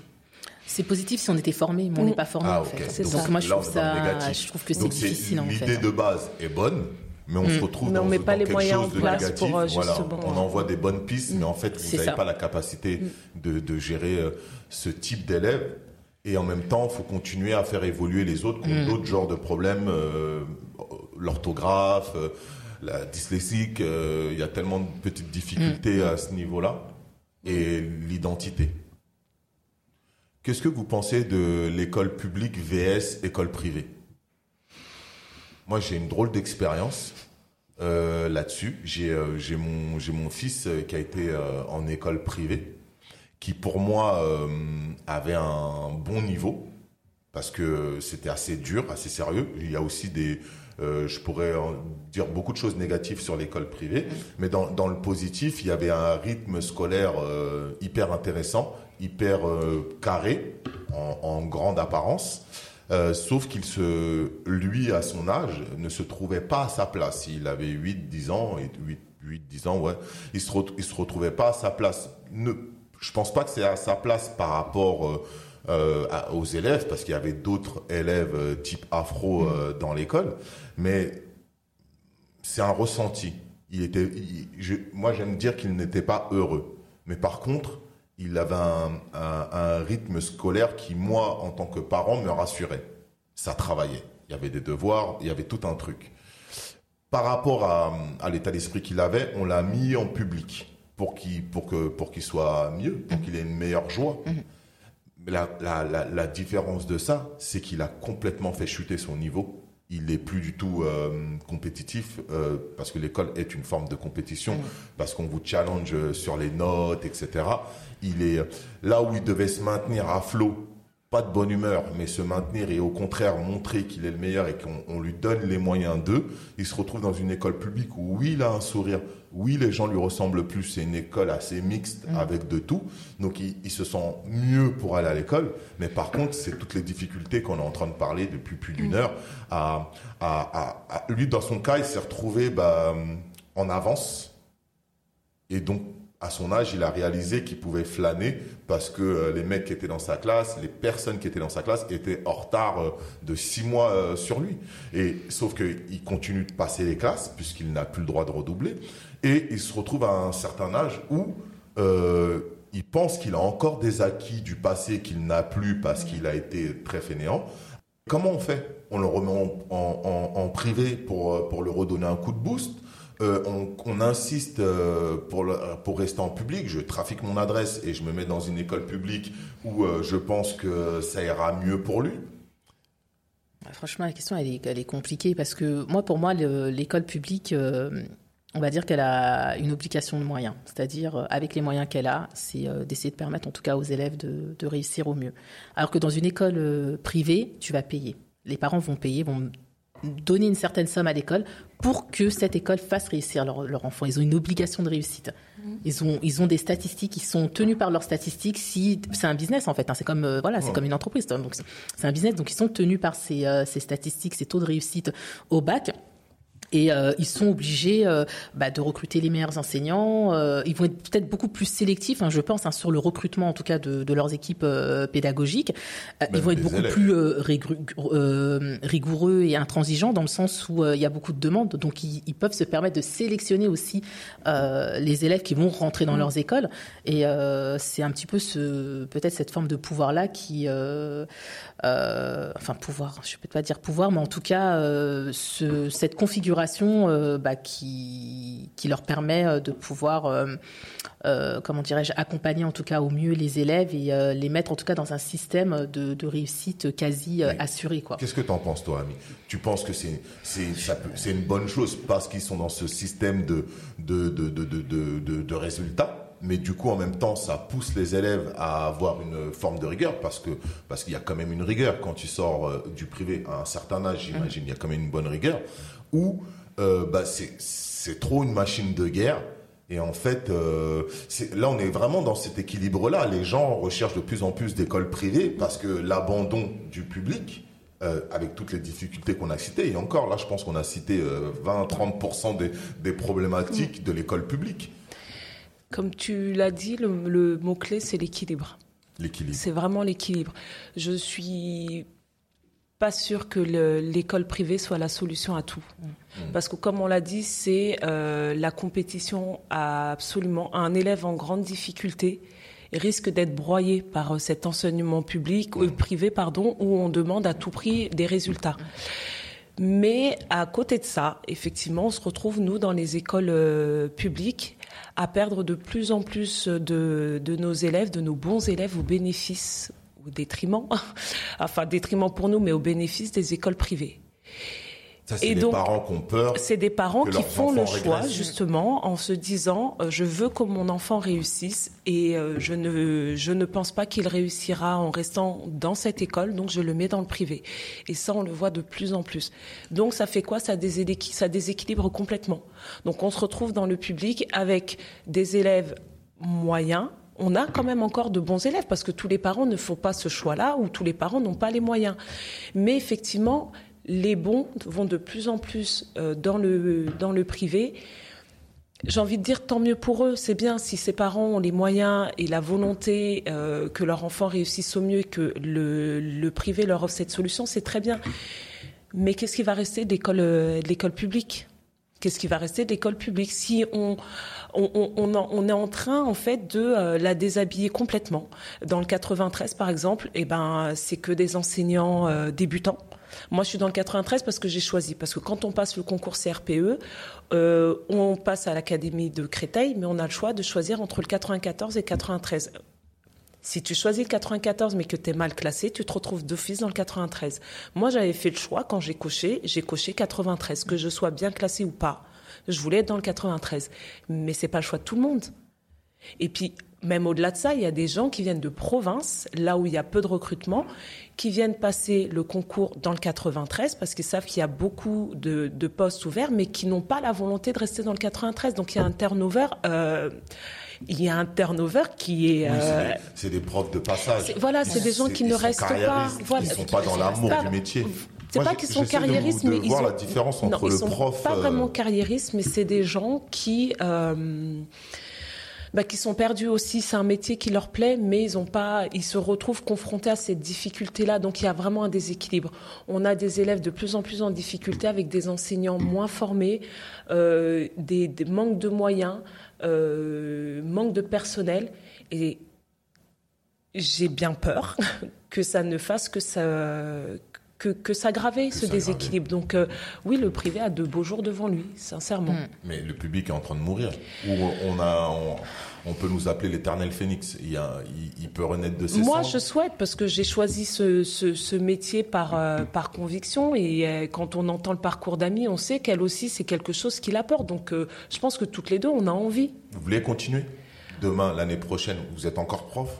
Ah oui, moi, je, je subirai jamais euh, ce métier-là. C'est-à-dire que le jour où, vraiment je, je, vois que euh, j'ai fait ce que je pouvais et que j'ai atteint mes limites, je partirai. Mais là, euh, en tout cas, je suis face à un public, je sens qu'ils ont besoin, qu'il y a énormément de choses à faire, que voilà, le système, il est, il est loin d'être parfait, il est, il est perfectible.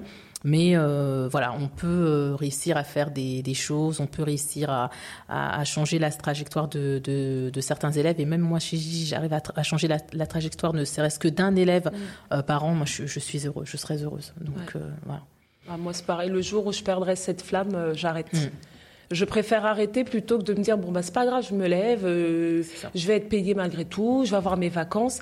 Le jour où vraiment je me lève en me disant mais euh, j'ai pas envie d'y aller, j'arrête ce métier parce que euh, c'est pas c'est pas dans mes gènes. Je pense pas qu'on puisse enfin, je me vois pas faire ce métier si j'ai plus l'agnac.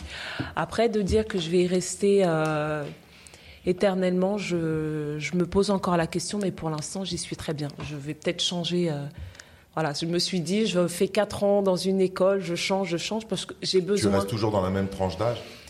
Je vais rester dans la même tranche d'âge, vraiment. Je, le seul changement que je pourrais opérer, c'est de demander de la maternelle, mais euh, non, je vais rester sur de l'élémentaire. Quel est ton, ton challenge par rapport à ton métier? Comment tu te challenges? Quel, quel, est l'objectif? Un jour, tu te retournes, tu as réussi à, à aider tant de jeunes ou non, en fait, c'est euh, bête, mais c'est me projeter dans plusieurs années. Et euh, bah, des élèves, j'en ai, ai vu plein. Mais euh, de me projeter dans plusieurs années et de voir un de mes anciens élèves qui, qui, a réussi. Je dis pas forcément qu'il se retrouve dans les médias parce que c'est un chef d'entreprise, qu'il soit journaliste, mais quelqu'un qui a réussi et qui devienne un modèle vraiment. Mm. Après, c'est, je pense que c'est le rêve de tout enseignant, justement. Mais, euh... Ami euh, Moi, c'est pareil. Hein, c'est vraiment euh, d'essayer de, de projeter euh, euh, une image euh, positive de, de, ce que moi je suis aujourd'hui en tant, en tant qu'individu. Et c'est pas pour être prétentieuse, hein, mais euh, que quelque part ils me prennent un petit peu comme modèle et qu'ils se disent ah mais si c'est possible, ah mais euh, oui on peut y arriver, on peut faire de belles choses, on peut avoir un bon boulot, etc. Moi c'est vraiment ce, ce le, le, challenge que je me donne euh, au quotidien parce que j'ai vraiment face à moi des, une jeunesse mais qui est vraiment euh, perdus, qui se dévalorisent, euh, qui ils y arrivent pas. Pourquoi? Parce qu'en fait, ils se projettent plus. Ils n'ont pas de projection, ils sont là à l'instant T. Et ils n'arrivent même pas à se dire demain qu'est-ce que je vais faire, qu'est-ce que je vais devenir demain? C'est dingue de vivre dans une époque où tout est accessible à une vitesse incroyable mmh. et de même plus savoir se, se projeter. Ouais. Toi aussi dans ton école, j'interviens quand tu veux. Ah bah écoute, avec grand plaisir. Euh, je, quand tu veux. je fais intervenir euh, énormément de personnes de l'extérieur. Ça fait partie aussi des, des choses qu'on met en place et ça sera vraiment avec un grand plaisir. Oui, oui c'est euh, euh, moi c'est mon challenge. Okay. Mm. Mon challenge, c'est de débloquer euh, un maximum euh, euh de jeunes et de et de les voir. Moi, j'ai des résultats D'ailleurs, même dans l'équipe Pay the Builder, il y en a un que j'ai géré dans un centre social il y a déjà cinq ans et qui aujourd'hui a monté sa structure, sa boîte et, et maintenant je le paye pour qu'il bosse pour moi. C'est génial, c'est magnifique, c'est magnifique. Il a tout compris, le petit. Ah, il est bien. Il, il est- il- il va, il Ouais, va c'est de l'avant. cool. Il va de l'avant. Mm. Donc euh, en, en transmission, on est bon. Euh, la reconnaissance. Que, que pensez-vous de la, la reconnaissance de votre métier? Vous, vous êtes fier d'être prof? Euh, Bah, je- on le fait pas. Moi, enfin, moi personnellement, je le fais pas pour ça, mais c'est vrai que euh, ça fait, ça fait un bien. On, s'en rend compte quand on le reçoit. On le fait pas pour ça, mais quand on a un merci d'un parent ou d'un enfant. euh, moi, la reconnaissance toute récente que j'ai eue, c'est au moment de la remise des livrets. J'ai réussi sur mon école à faire, à maintenir deux élèves qui étaient en grande difficulté et ce qui n'est pas recommandé de faire, je les ai gardés dans ma classe. Donc c'est ma deuxième année avec elle. Et euh, une maman qui était très très réfractaire, elle refusait que sa fille soit maintenue, c'est la petite. Elle a dit non, non, je veux, euh, je veux refaire mon année de CE2 parce que je sais que sinon je vais rien comprendre au CM1. Et là, à la remise des livrets, elle m'a dit je vous remercie. la maman. La maman, elle m'a dit je vous remercie. Et euh, je lui dis mais c'est à votre fille qu'il faut dire merci parce que si vous m'aviez, si on en était resté là toutes les deux, votre fille serait passée au CM1. Je peux pas vous l'imposer, c'est elle qui a voulu. Et effectivement, la petite, elle s'en sort super bien cette année.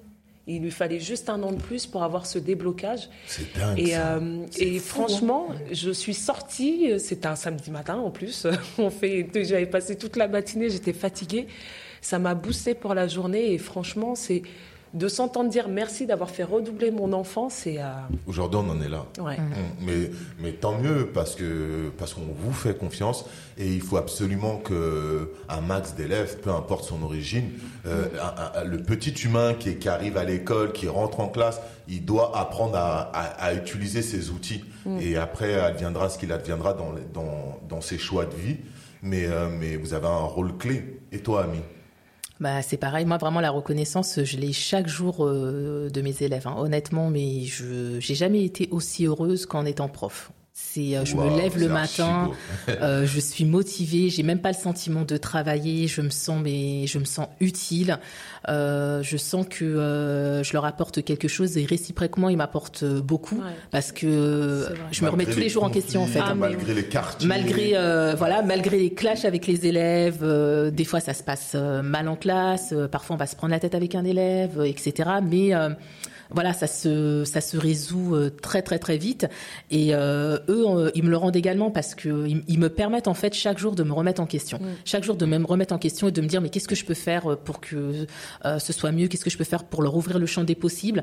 Euh, et puis voilà, bah là aujourd'hui tu me proposes d'intervenir sur sur mes classes et je trouve ça juste énorme parce qu'ils ont besoin de ça, ils ont besoin de de, de prendre de l'énergie positive de ce qui se passe à l'extérieur et de sortir justement du format académique qu'on leur offre et qui euh, moi je trouve euh, plus très efficace. leur correspond pas. Voilà.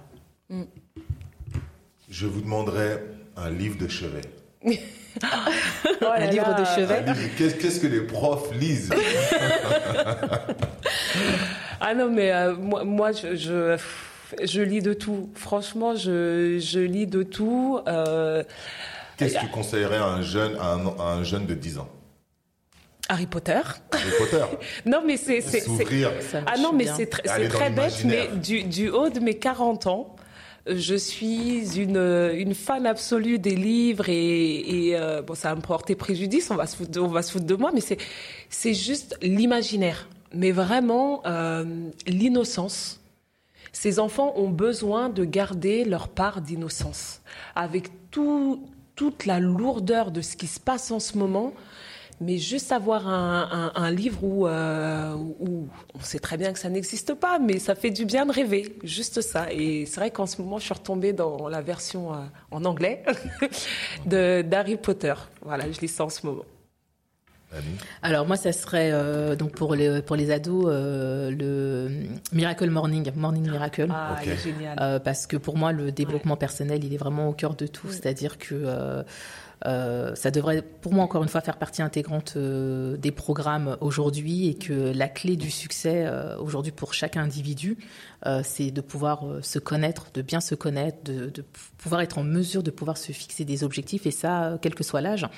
Euh, et euh, si j'avais en tout cas un, livre à recommander, ce serait celui-ci. Et euh, c'est celui que je lis actuellement parce mm. que je suis commence un petit peu à devenir accro du développement personnel. Parce que je Moi, je l'ai lu, relu, et, il est encore là, pas très loin.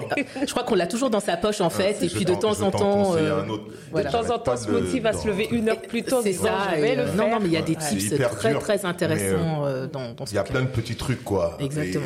Il est hyper intéressant. J'arrête mm. pas avec mon fils. La méditation, ça marche bien sûr. La partie méditation, le matin, c'est la je l'ai testé avec les élèves. Je pensais pas hmm. que des élèves de 8 ans étaient capables de s'asseoir pendant 10 minutes, fermer les yeux et écouter leur respiration. Mais ça leur fait un bien fou. C'est comme si on euh, était dans, une, dans des classes ou des sociétés industrielles tout va trop vite pour eux. il faut juste, voilà, il faut juste leur donner le moment. Euh. Il faut, il faut leur donner des, des moments où ils peuvent se recentrer sur eux-mêmes et s'écouter. C'est ça. Et ça, on leur laisse pas trop la, on leur laisse pas la possibilité. Sont inexistants. Mm. Mm, mm. Bah, c'est une, une, très belle fin. Ces espaces sont inexistants, mais on va quand même, je veux quand même vous donner un mot de fin. hein? Honneur à, à bah, Je sais pas, je trouvais que c'était une bonne phrase de Franchement, c'est une belle phrase. T'en penses quoi, Ami Moi, je trouve qu'elle est très bien. Ok, bon, on va rester là-dessus. Je vous remercie d'être venus. Merci d'avoir invité. Euh, je, vous, je vous envoie beaucoup de courage. L'année est, est, assez difficile pour vous et je pense qu'elle va continuer à l'être. Donc, battez-vous bien pour tous ces, ces, ces enfants qui, euh, qui, euh, qui vont un jour prendre notre place et qui, qui vont parler à notre place et qui seront, on espère, euh, beaucoup plus costauds que nous. Meilleurs que nous. Meilleurs que nous, meilleurs que nous. devenez meilleurs que moi, ça va être très difficile. mais, mais, venez me chercher. Moi, j'aime bien les challenges. Venez me chercher. Mm. Hein, essayez de me battre. J'attends que ça. OK? Allez, ciao, see you, pay the builder. C'était une belle construction. Bye. Bye. Bye.